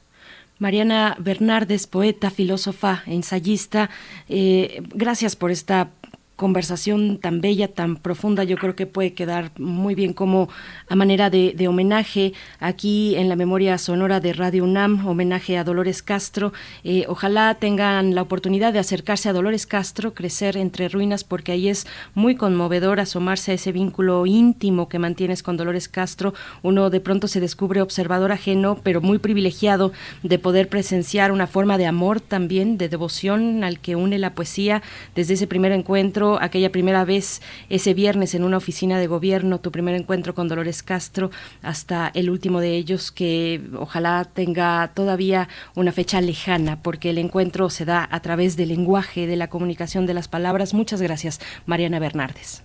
Muchas gracias, Berenice. Quiero leer un poema muy breve de Dolores Castro, si me lo permiten, que, bueno, uno me gustaría leerles todo el libro, pero es imposible, ¿no? Estamos ya al filo de la hora, pero tenemos unos es Rápido. Es una es un poema muy pequeño que se llama Es cosa dura ser. Es cosa dura ser, es doblarse, doblarse, doblarse y sin embargo crecer. Paso al sol, a los vientos, a la epidérmica magulladura y a la sed y quede solo una ternura grande como para entender. Muchísimas gracias, Berenice y Miguel Ángel, por esta conversación, por celebrar eh, juntos este cumpleaños de la queridísima, inolvidable y siempre presente Dolores Castro. Gracias, Mariana Bernardes. Hasta pronto, hasta siempre. Nos encontramos en la poesía de Dolores Castro. Nos vamos, Miguel Ángel. Nos vamos hasta mañana. Esto fue Primer Movimiento. El mundo desde la universidad.